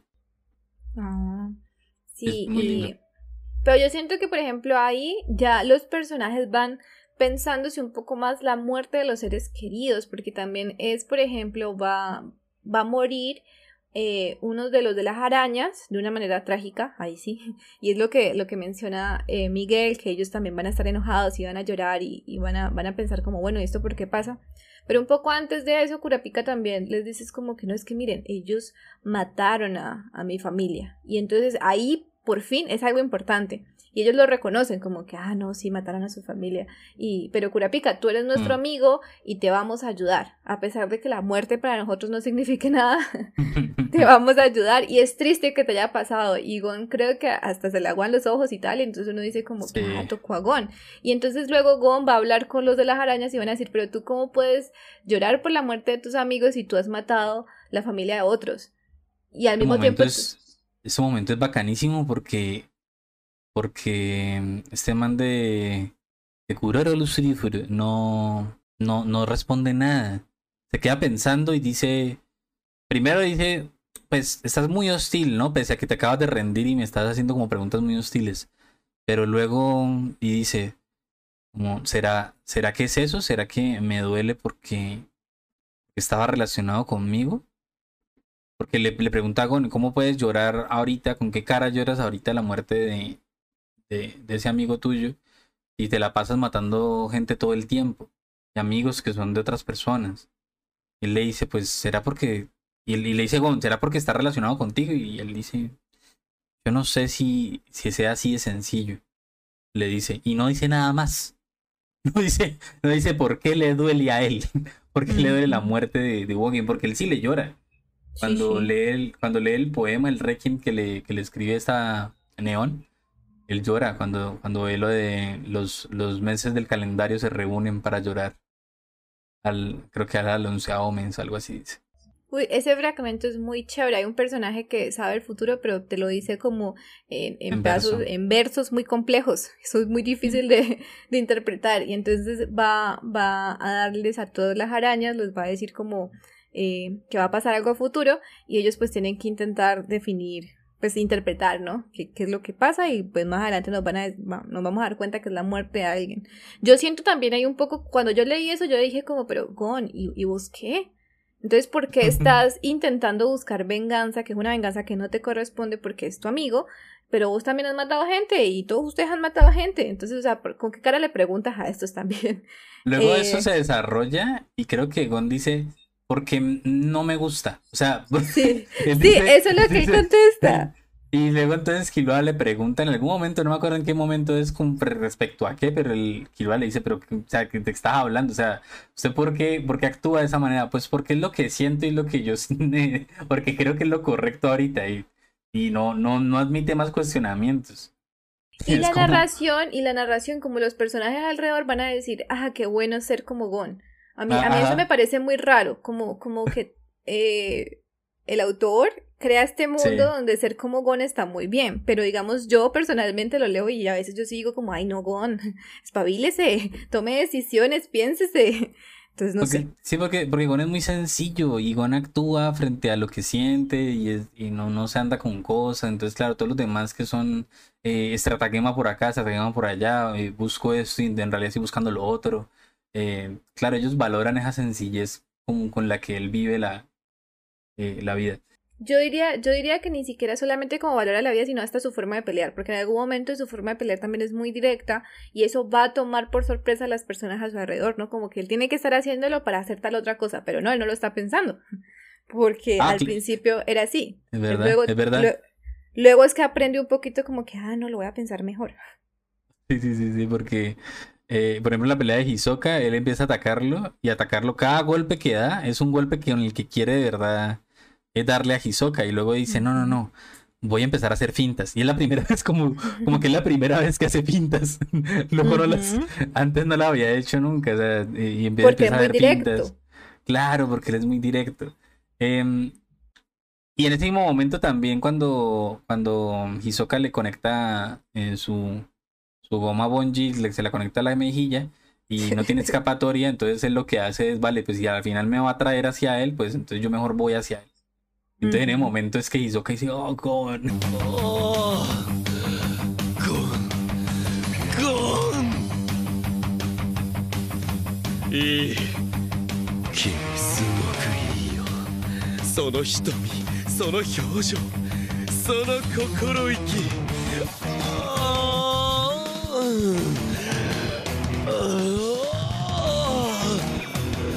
あ今すぐ君を。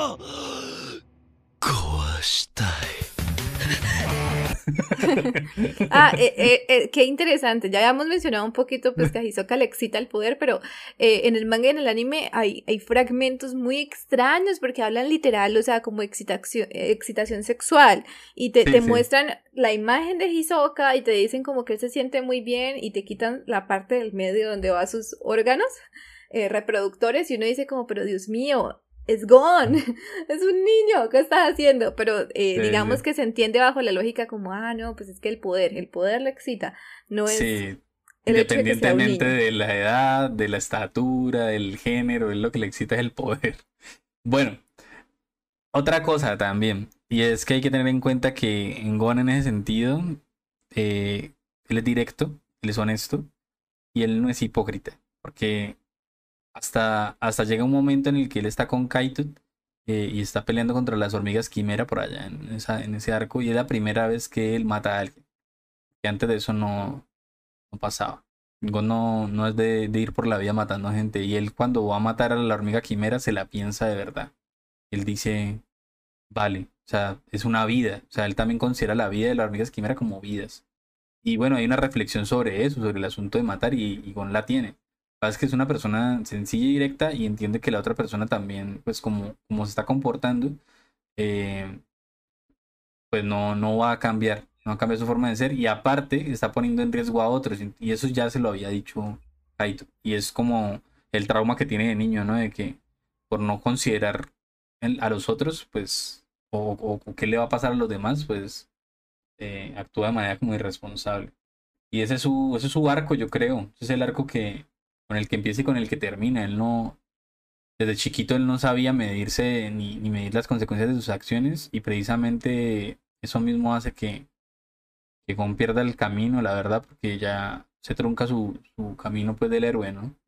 Ya precisamente por, esto es un spoiler gigante porque creo que más no llegaba allá, pero precisamente por, por ser irresponsable frente a sus actos es que él, o por no pensar qué va a pasar con los demás, qué es lo que piensan los demás de eso que está haciendo, cómo va a afectar eso que está haciendo a los demás, él pierde la capacidad de tener nen. Y, y bueno, eso es, ese es como el final ya de, de su arco como, como maestro de NEM, por ahora. Sí, porque igual es muy interesante también como lo que queda también por hacer.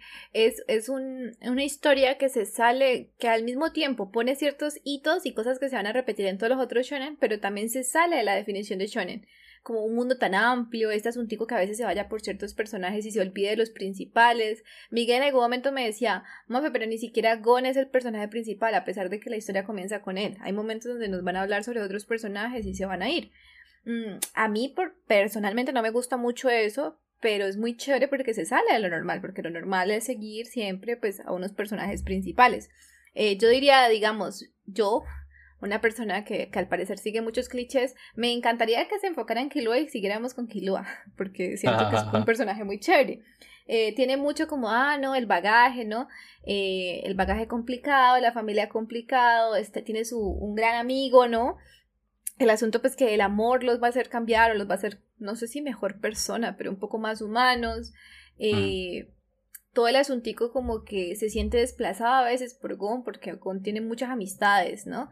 Eh, y, y, en cambio, pues para Kiluades es como su único amigo. Sí, es que, es que Gon, es todo para él en una parte de su vida porque eh, Kilua varias veces le dice que él no sabe qué hacer. De hecho, él llega a los exámenes de cazador porque se sentía aburrido y decían que eso era difícil y él quería probar a ver si tan difícil era. Pero, pero, pero no tiene una meta, porque Gon sí quería ser cazador porque necesitaba conocer a su padre y quería, quería una, tener una pista sobre él. Y él tiene una meta. De hecho, cuando cierra el manga de, perdón, el anime del 2011, la adaptación, em, se cierra con, con eso, con, con los dos arcos cerrados de Kilua y de Gon. Kilua encontrando, porque el arco de él es encontrar qué es lo que quiere hacer con su vida, eh, y Gon con el arco de encontré a mi padre y lo conocí y ya. O sea, ese es el arco de él hasta ahorita. Y eso es lo que se planteó desde el comienzo y es coherente con lo que, lo que entrega al final. Em, lo que pasa es que, claro, en el camino, que es una reflexión muy linda, en lo importante de la aventura no es el destino, sino el camino. es un poco cliché, pero en Hunter yo creo que le encuentran el significado. Y Killua encuentra que lo que quiere hacer y es cuidar a su hermana. Me parece curioso que nunca la mencionan. pero hay momentos, hay momentos donde él dice, ah, pero seguramente era por la aguja con la que me estaba controlando Ilumi. Y uno como espectador dice, ah, vale, listo, sí. te creo, te creo. No, y lo peor es que igual, igual, yo sí le creo porque por allá al principio sí nos mostraban como una foto familiar y había unos personajes que estaban borrados y entonces uno sí puede pensarse un poquito como que, bueno, va a pasar algo con ellos, ¿no? Eh, y la historia de esta hermana, los poderes también son súper interesantes, como un giro nuevo también pues a la narrativa. Eh, de pronto, no sé, eh, siento que, que finalmente sí es esto como que, a ver, pasa una cosa, como es el referente, cuando tú lo lees, vos te acuerdas de todos los siguientes, que es lo que nos pasaba ahorita. Entonces, como, ah, no, como Sasuke, no, pero pues estos vinieron antes que, que, Naruto, vinieron antes que Jujutsu Kaisen, vivieron antes que, que todos estos otros shonen que tenemos de referencia. Eh, este es el que crea estas tendencias, pero luego entonces también se sale de ellas. Yo siento, por ejemplo, que hoy por hoy Jujutsu Kaisen es un gran hijo de, de Hunter x Hunter va, va como por un camino similar, pero también intenta ser original dentro de lo que cabe. Y por ejemplo, lo que les mencionaba, ahora están con ese, ese asunto de como una especie de torneo. Y, y, aparecen estas reglas rarísimas. Eh, los poderes cada vez son más raros. También hay gente que tiene. Eso es bacano, eso es bacano. Estos aparatos, eh, dominios súper raros, tiene que ver con apellidos, tiene que ver con linajes, entonces otra vez todo se, se une. Eh, como ya mencionaba, Hunter x Hunter también pasa similar porque los Soldic eh, son pues la familia de asesinos y también pues parte del poder es pues cómo son criados y, y, todo eso, porque hasta el hermano que es medio, medio inútil, el que eh, es, es como el típico, a- ahí utilizó un poco como la descripción típica de un de una persona que le gusta el manga y el anime, ¿no? Sí, sí, es un, es un geek, es un, es un otaku. Es, y, y por eso es medio inútil. es Ajá. no quiere hacer nada y, la forma también física pareciera que se está burlando de ellos, de nosotros. No, me, me, me, veo, me veo proyectado hacia allá, sí.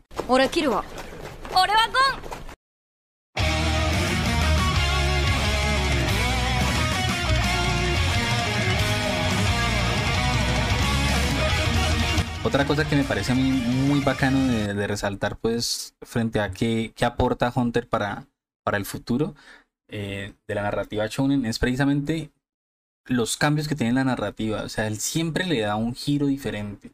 Aparte, un arco y otro están muy bien cohesionados. O sea, del examen de, de, Hunter sale ya las pistas de lo que va a ser eh, la saga de New, que es la saga pues de, del Gene y Ridan. También dentro de todo eso está todo eso cohesionado con lo del Coliseo del Cielo y aparece el asunto de en el examen de, Hunter hay un momento en el que en el que Gon em, recibe un favor de de Hisoka. Gon rechaza el favor obviamente, pero Hisoka le dice que tiene que eh, tiene que darle un puñetazo a él en la cara para poder eh, devolverle el favor, o sea que se la debe. Entonces Gon va al Coliseo del Cielo a entrenar, pero se lo encuentra ahí y ahí le da el puñetazo. En el Coliseo del Cielo, entonces tienen que, a partir de eso, pues de que aprenden Nen y todo eso, van a, como parte de la saga del Coliseo del Cielo, van otra vez a, a su casa, a la casa en la isla Ballena, y ahí entonces se encuentran con, con, con Mito-san, y entonces Mito-san le dice, mira, es que su papá me dejó esto cuando se convirtiera en Hunter. Entonces ahí pasan, eh, se encuentra... Ah, espérate un momentico, me estoy volviendo mucho, ¿cierto? Momento, no, ¿sí? eh, para el videojuego, ¿no? Ah, claro, sí, sí, es verdad. Entonces ahí, claro, le dan la caji- una cajita y en la cajita hay una memoria, una memory card muy de la época de los PlayStation 1. Sí, Y, porque encima eh, lo tienen que meter en un aparato de esos, ¿no? Como en un Sí, Game Boy, como una cosa. Es un Joystation, le llaman ahí. Entonces, eh, de ahí entonces ellos tienen que buscar eh, en las subastas de Your New, dicen que van a subastar el juego con el cual ellos pueden, o sea, eso lo necesitan para poder encontrar una pista con lo del papá. Entonces van a Your New. En Your New pasa todo esto de lo de las arañas, pam, pam, pam, pam, pam, y consiguen el juego. Luego entonces consiguen el juego, entran al juego que es Grit Island, y esa es la saga de Grit Island. Y entonces dentro del juego eh, consiguen una recompensa que les permite viajar hasta donde está Ging. Pero entonces Ging había dicho a sus, a sus amigos que no. Que entonces cuando si, si Gon eh, sacaba como recompensa una carta que le permitía viajar en compañía de otra persona, eh, entonces no lo mandara hacia donde Ging, sino que lo mandara hacia donde Kaito. Si lo mandaba, si Gon sacaba de esa recompensa solamente la que le permitía a él, ir él solo a ver a, a Ging, entonces ahí sí lo dejaba ir a ver a Ging. Ahí sí Ging le permitía pues que lo mandaran hacia él. Porque, y le preguntan que por qué, pues porque él es muy tímido, Ging es muy tímido, entonces no le gustaba que fuera a ir con otra persona.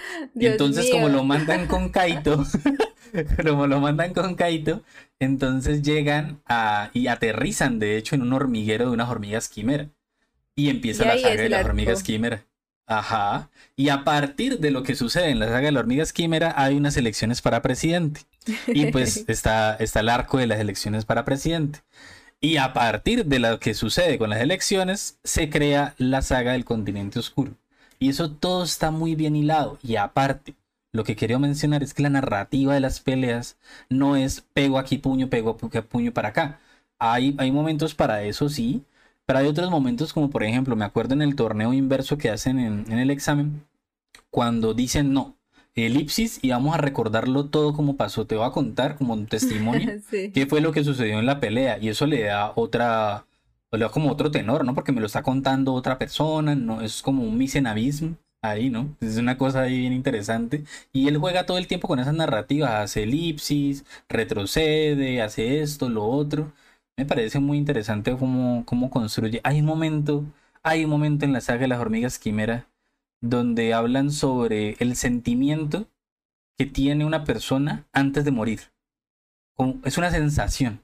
Y a partir de eso hacen toda una narrativa sobre un momento en el que un enemigo le va a dar un golpe mortal a otro, a uno de los que uno, de los que está uno con él, ¿no? Uno está del, del lado de él.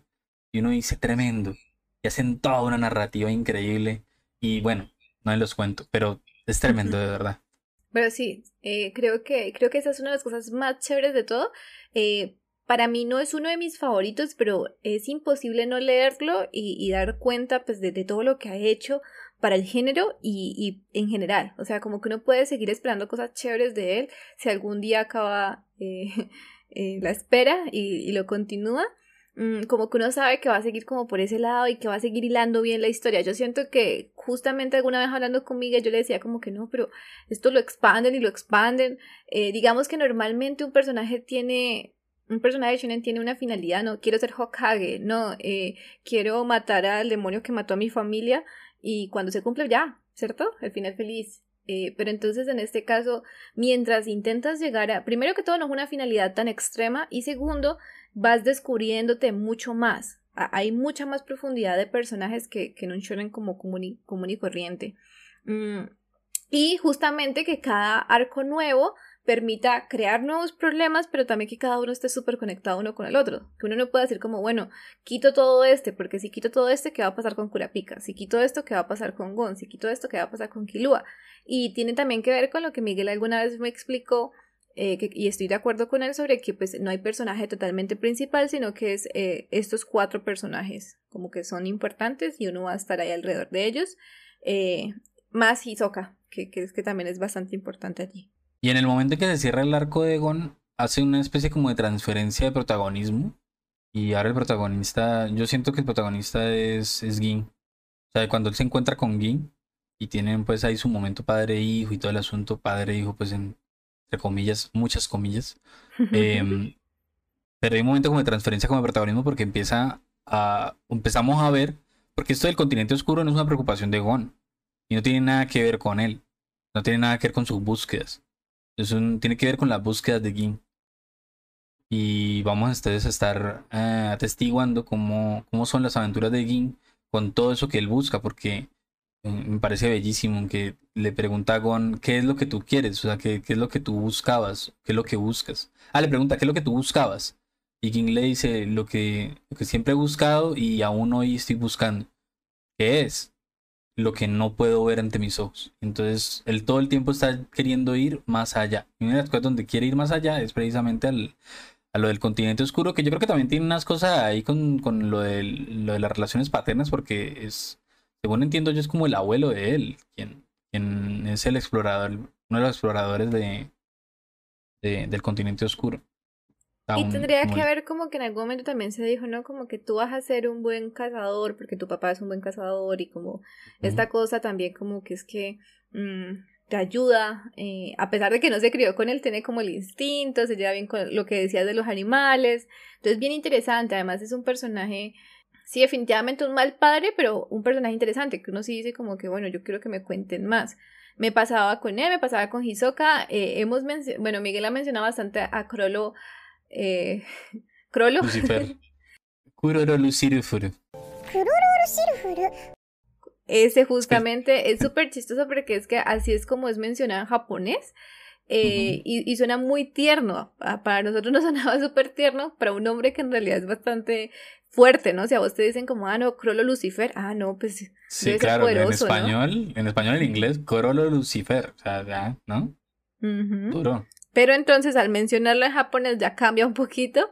Mm, sí. Y además es un personaje súper interesante también, la forma del poder de él. Entonces siempre van a haber también estos personajes que son muy fuertes. Y yo siento también que eso es bien importante para un shonen y no pasa siempre. Puede pasar que hay un personaje que se roba el protagonismo, ¿no? Entonces en Jujutsu Kaisen, eh, Goyo se robó el protagonismo. En, mm. Eh, no sé, en este uno podría decir que Killua se lo robó, pero no solamente es Killua, uno va a encontrarse con un montón de personajes que son, que están tan bien hechos que uno dice como que, bueno, ahora explíquenme la historia de, de él, explíquenme un poquito más.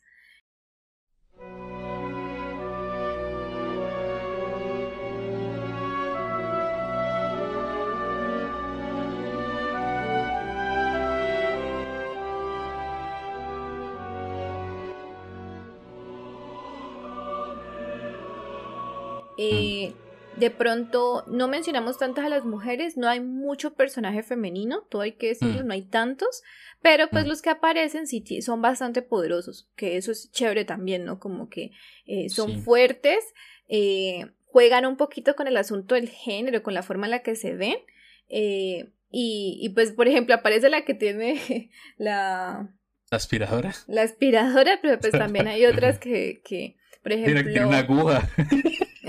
agujas, sí. Pero bueno, y hay otra que sí tiene un revólver, que es, es Pacunoda, que es bacana. Eh, se- Y- para- tiene, tiene, tiene toda la caracterización de una femme fatal, ¿no? Ella. Eh, Exacto. pero hay otras, por ejemplo, también como Biscuit, que es una, una mujer de cincuenta y tantos años que tiene el cuerpo como una niña de 12. Eh, Y, y es una maestra que les va a enseñar cosas que nadie más sabe. Pero lo importante, que lo que acabo de decir, por ejemplo, no la sexualizan, a, a ella no. Eh, hay una que la de la aspiradora sí la sexualizan, que me molesta mucho a Chizuku. Se llama Sí. ella, es una de las arañas. En una de las peleas, la única pelea que ya muestra pues cómo, cómo es su poder y la muestran peleando, eh, tiene que pasar pues que queda en ropa interior. Y yo digo, "Mm, a ver, bueno. Eh, eh, pero hay muchas, hay muchos personajes femeninos muy, muy poderosos. Está Senritsu, pues que tiene un poder increíble. Aparte, son formas eh, femeninas muy diversas y al igual que formas masculinas muy diversas también las hay. Pero sí se nota que es un. Pareciera que la profesión de Hunter es una profesión predominantemente masculina. Igual que, que todo el, el universo que aparece ahí, ¿no? Casi no aparecen muchas mujeres, la verdad. La que le da el empleo a, a Kurapika es una mujer. Sí, digamos, lo chévere es como que hay mujeres eh, poderosas, pero pues sí, eh, uno piensa un poquito como, bueno, en la cantidad, ¿no? Ah, hay muchos Mm. más hombres poderosos en ese aspecto. Pero es chévere que cuando aparezcan mujeres también sean pues estas mujeres que tienen poderes interesantes, que son igual de estratégicas y que hasta pueden enseñarles cosas, porque digamos que eh, un manga de otro momento, otra época, de pronto no lo hace, o hasta justamente de, de la misma época, ¿no? Como que, que va a aparecer. Eh, aún ahora hay, hay varios eh, mangakas que les cuesta mucho hacer personajes femeninos fuertes, pero ya Mm. poco a poco pues como que van en, en la buena dirección. Yo creo que Togachi tiene, tiene mucho que ver con que esos personajes estén tan bien hechos, porque la verdad los personajes femeninos, aunque son pocos, están bien hechos. Pakunoda me parece entrañable, o sea, yo personajes femeninos que me acuerdo de Hunter, es- Pakunoda es entrañabilísimo. Eh, por ejemplo, también la examinadora, la, la cazadora esta de, de sabores, sí, la de Sí. comida, cazadora culinaria. Em, otra vez lo de las... que, bueno, son Ah, machistas, o sea, sí. Ah, Mire, tenía que ser una mujer y tenía que ser culinario. Pero había otro que estaba también lo mismo, o sea, había un, por lo menos hay paridad. había un hombre también que era, era cazador culinario. Em, pero sí, eh, es que hay varias, pero todas son fuertes en carácter, en búsquedas, en, en cómo son, y, la verdad bacanísimo. A mí me encanta que Biscuit sea la, la profe, de, la sensei de, de, de Hisoka y de, perdón, de Hisoka, de Goni y Killua. Parece bacanísimo. Exacto, eso es muy chévere y también de pronto que a pesar de que pueda haber fragmentos donde se sexualiza, son pocos más bien. En esta historia sucede menos. Eh, por ejemplo, en Naruto pasa un montón sobre el cuerpo femenino, porque Naruto va a hacer Mm. eso, el, el asunto del jutsu eh, sexy, ese tipo de cosas. En Dragon Ball Z, pues la mujer es bastante inútil. Eh, hay un montón de momentos así en varios shonen, pero en este, digamos que es bastante rescatable y, y que es bien interesante mirarlo. Y hay trabajos sobre, por ejemplo, la forma en la que este autor en, en Hunter eh, muestra el género, muestra a las mujeres, muestra a los hombres. Entonces, primero, pues de todos modos era, pertenece a una época, ¿no? Pero pues también hace cosas interesantes con ellos, que es lo que se valora. Y también hay discusiones sobre género, por ejemplo, porque em, todos los, los hijos de la familia Soldic, todos los hermanos de Killua, todos nacieron, nacieron pues biológicamente hombres, pues varones, pues podemos decir eso. Ah, vale, ¿no? Quiero ser incorrecto en la terminología. Em, pero hay una que se identifica con ser mujer y, y, la tratan de hermanita y todo el asunto, entonces bacano también eso, pues de hecho, en alguna vez estuve leyendo pues que había también como aportes desde allí al asunto de la discusión del género. Eh, los momentos sexualizados de las mujeres hay pocos, la verdad, son contados, que me parece a mí eso ya un avance, pero pues de todas maneras hay mucho y que, mucha tela que cortar, porque fíjense que to- todavía hay como roles de género como, como muy heteronormatizados, el asunto este de, de que una mujer tenga una aspiradora. Pero que tiene que ver una mujer, podría haber sido un hombre. La, la Em, verdad, cuando yo lo vi, yo no lo podía creer. O sea, es que yo no lo podía creer. Así, yo decía, no, no puedo creer que yo esté viendo en un manga Pero, que, que ella, la, el arma de ella sea eso, cuando ella tiene un... Y, y el poder está rotísimo y puede está ser cualquier rotísimo, objeto, sí, pero tiene que ser ese. Es una cosa rotísima, porque es que es una aspiradora, es una cosa conjurada, ya una conjuradora, y puede ordenarle a la aspiradora que succione cualquier tipo de elemento no, no, ¿cómo es que le llama a ello? Como no, que no sea nada vivo, ¿no? No, no puede ser nada vivo, pueden ser eh, cadáveres, pueden ser sangre. eh, bueno, entonces lo que ella hace es precisamente como hacer cortadas y, y hacer que la, la- la aspiradora le succione la sangre a las víctimas, que me parece a mí un poder rotísimo, porque en cualquier batalla hay, hay contacto, ¿no? Y hay momentos Claro. donde, la, donde sale sangre, entonces me parece un poder roto, pero increíble. Eh, pero tiene que ser una aspiradora, bueno. y, y aparte que me, me venía preguntas, ¿no? Porque Chizuko, entonces, los, los conjuradores siempre conjuran objetos con los que se relacionan mucho. Entonces, como, por ejemplo, Kurapika para poder conjurar cadenas, tuvo que lamer cadenas, oler cadenas, eh, sentir cadenas, eh, dormir con las cadenas, bueno, todo el tiempo. Porque necesitaba tenerlas presentes para poder conjurarlas. Eh, Chizuko yo no me imagino cómo entrenó, la verdad. O sea, me- yo no sé qué tuvo oficio, que ver con parecer. aspiradora. Pero entonces, hay momentos sexualizados muy poquitos. Está el de Chizuko contra una de las arañas quimera, una de las hormigas quimera, bueno, pues una araña. Eh, y mm, está el. Ah, bueno, no, claro, hay un montón. No, pero de Hisoka yo creo que se rompe, porque solamente hay dos de mujeres. Ese de Chizuko y otro de, de Leorio contra una de las prisioneras en, el, en los juegos de. Juegos que establecen en, en, ese, en el examen de, de Hunter. Eh, pero de Hisoka hay un montón, de Hisoka hay muchos. Incluso es el, el único desnudo que tenemos de cola, ¿no? En Hunter. Lo- Sí, sí. Eh, a, a él siempre le van a mostrar el cuerpo, a él siempre le van a mostrar. De pronto también es justamente por el carácter y el asunto, pues, de que le excita el poder. Pero a, a él lo van a mostrar desnudo, le van a mostrar su figura y lo van a mostrar eh, sin ropa también en un momento ¿sí? Y, y a Biscuit una vez lo ve desnudo y pone así como, como, como que, uy, uy, tremendo Hisoka. Cuando lo ve desnudo de frente, ¿eh? Sí, me quedo y- pero es súper raro, pero es que es súper raro porque justamente en ese momento, pues ahí también está Kilo y Gon y pues ellos no quieren ver. Y, y un poco más adelante, eh, ellos van caminando adelante de Hisoka y sienten que Hisoka los está mirando y ellos dicen como no, déjalo pasar, eh, vamos Mm. detrás de él. Sí, porque cual, le está sea, mirando y él hace zoom la cámara a las nalgas de Killua y Gon. O sea, yo digo Sí, sí, es que es muy, muy raro, raro. Pero entonces luego raro. siempre es como, recuerda, recuerda, es el poder. Ellos son muy poderosos. Estamos excusando mucho acá, la verdad, porque podría ser una cosa ahí de, De, de, de veras, que está, de que está mal, sí, es que está mal. Hay una frase que dices que por qué, porque es tan tentadora la fruta que no madura. Sí, sí, sí, yo la tengo por aquí. Ay, Y no, pero algo así ay, como no. que, pero voy a esperar para poder arrancarla. Y entonces, y entonces, y Lumi está atrás y pone los ojos así como gato, así como Kilua. Y, y es un poquito, pero ahí siempre, pues que sí se siente como que no es tanto sexual. O sea, lo que yo espero es que los va a matar. Porque lo que él quiere finalmente es como una buena pelea donde él gane.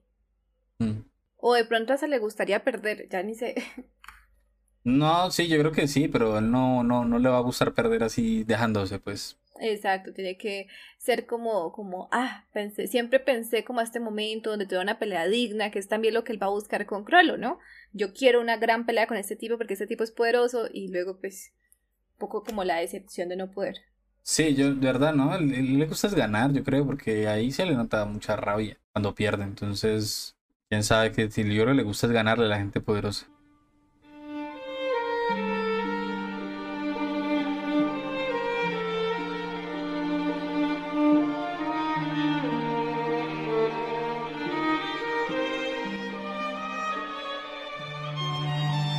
Bueno, yo creo que, o sea, para no hacerla muy más, más larga, porque podríamos hablar de la cantidad de tropos que tiene, que tiene Hunter x Hunter, que yo creo que cada uno de los arcos como que se enfoca en un aspecto narrativo como diferente, porque por ejemplo Your New es una saga muy de como, como tipo cine noir, ¿no? Como de criminales, de mafias, de venganzas, de, de masacres, bueno, cosas de esas.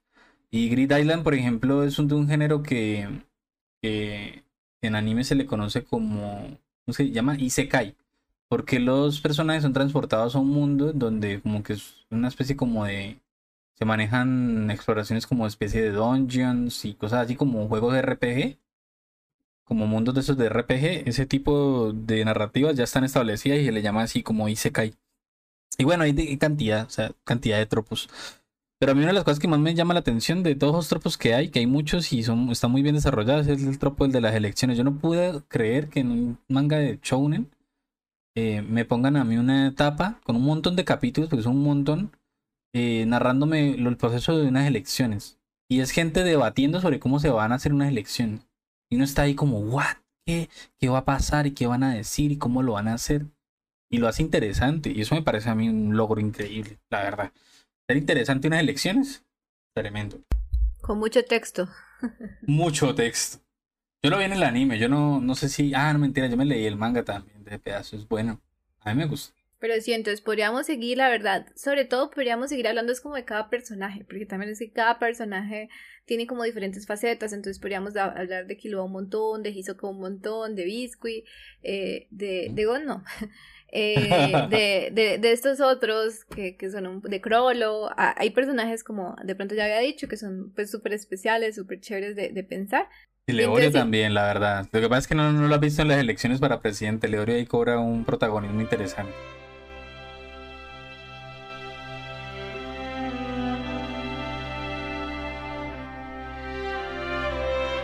No, bueno, yo creo que eso sería. Yo, yo, podría ir hablando de Hunter toda la vida. Yo creo que yo a Mafe la tengo ya, pero ah, la tengo ya asediada tantas veces que voy a dar un respiro. Luego volveré a hablar con ella de eso porque es que a mí me gusta mucho, de verdad.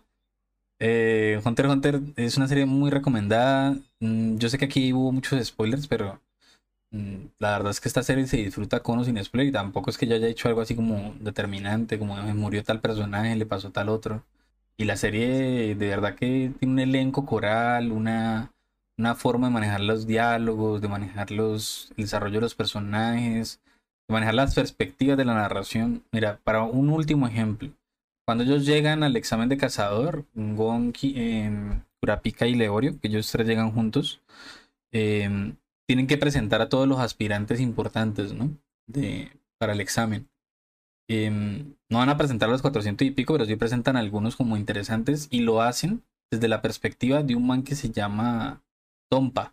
Desde la perspectiva de él, que es un veterano de los exámenes, que lo, lo ha, lo ha presentado muchas veces y lo ha perdido muchas veces, eh, van a empezar a entender cómo funciona eso. Vamos a entender nosotros, porque ellos solamente les dicen unos personajes y ya, eh, que tengan cuidado con uno y otro, pero luego nosotros vamos a entender todas las dinámicas que hay ahí en el examen es por él. Y eso hace desde el cambio de la perspectiva de narración, a mí me parece es un acierto. Es que yo, yo encuentro como mucha diversidad en cuanto a eso, a, la narrativa. Es un, yo creo que todavía sido un man que piensa mucho cómo va a contar las cosas y además del qué va a contar. Entonces yo sé que van a encontrar ahí momentos donde van a llorar. Hay momentos donde ustedes van a llorar, lágrimas, pero tremendas, tremendas, tremendas cuando tienen la saga de la hormiga quimera. Si es que no lo han visto y si lo han visto, pues ya sabrán de qué momento hablo. Es, es tremendo. Togashi tiene en su narrativa la capacidad de hacer que una persona que, que, que masacra pueblos enteros eh, sea carismático y uno sienta pena por él. Que eso habla mucho de la dualidad pues que maneja ahí. Lo habíamos dicho, ¿no? Que no, no hay ni grises, eh, perdón, hay grises y no hay, no hay ese asunto de blanco o negro acá en, en Ujú. Hunter. Yo creo que el, el otro episodio sería el de Dead Note, ¿no? Ya con eso cerramos. A ver si lo sacamos en diciembre. A este paso sí la vamos a sacar por allá en diciembre. eh, un clásico, digamos, sí con Hunter x Hunter, de todos modos, Hunter es un clásico, pero yo siento un poquito que es así como las películas de culto, ¿no? Como que Sí, hay personas que ya han reconocido su, su valor, aún a mí me gustan ciertos personajes, yo no soy tan, tan fan como pues en el caso de Miguel, eh, Es que pero se pueden resaltar sus cualidades. Y ya entonces para finalizar, pues eh, sobre anime, qué mejor que una obra como Death Note, que, que Miguel en algún momento decía, a todo el mundo le puede gustar. Eh, Es una Sí. obra tan, tan bien hecha así que hasta personas que no les gusta el anime pueden mirarla y pueden disfrutarla y pueden decir, pues chica, esta vaina está muy bien hecha. Y de hecho así muchos se han metido en este mundillo, ¿no? A través de Note. Yo creo que fue uno de los primeros que vi, sí. Sí, yo, yo creo que yo el primero que vi fue, yo fui muy fan de Dragon Ball y luego sí, bueno, pero eso lo, lo hablaremos después. Y ya luego sí, claro, eh, estaría No, yo sí soy- fui mucho de anime. Lo que pasa es que recobré el gusto quizás en mi, en mi edad adulta, así con Death Note. Yo, yo siento en realidad que yo sí lo fui como durante todo el tiempo, eh, pero digo como que tipo, tipo sí, porque ya habíamos hablado un poco que, que toda nuestra generación veo pues mucho anime de pequeña, Ujú, eh, por estas horas que van en, en televisión y tales, eh, que hasta mencionábamos que Evangelion lo dieron en televisión colombiana sin tener en cuenta la sangre y, el contenido bastante perturbador que puede tener. Sin embargo, es como que aparecían otros, eh, yo, yo vi muchos los que estuvieron de moda y los que estuvieron después, por ejemplo, eh, Trigun, lo, lo daban en las madrugadas, a- años después, y, y digamos que, que ese era el acercamiento, pero de pronto cuando, es que ni siquiera me acuerdo si leí primero el manga del anime, la verdad, pero sí recuerdo estar muy, muy enganchada, muy, muy enganchada de pensar como, ah, no, los shinigamis, tal y tal cosa, sin embargo, no fue como que volver a entrar en ellos, sino como que ya estaba. En ese momento tenía un dealer que me daba todas las películas de Inuyasha, que es que son muchas. Yo también, cuando, cuando vi Death Note, volví otra vez a ver Inuyasha. Eh, qué, buen, qué, buena, qué bueno que es Inuyasha también. Bueno, hablaremos entonces de eso, Death Note. Y ya cerraremos este ciclo. Yo creo que ya era en enero, quizás. Cuando suceda, eh, pues tenemos un montón de ideas. Estaría súper chévere en algún momento hablar de otros animes, pero ya de manera mucho más corta. Eh, digamos que entendemos que estos son capítulos largos, pero era porque estaba pensado así. Por eso era una temporada corta, pero eh, corta en capítulos, pero pues muy específicos sobre los temas a considerar y, y- y hablar. Porque sí estaría chévere pues hablar de, de nuevos animes y, y, y cosas interesantes que están pasando en el mundo de este arte. Bien, pues entonces nos vemos con Death Note. Chao.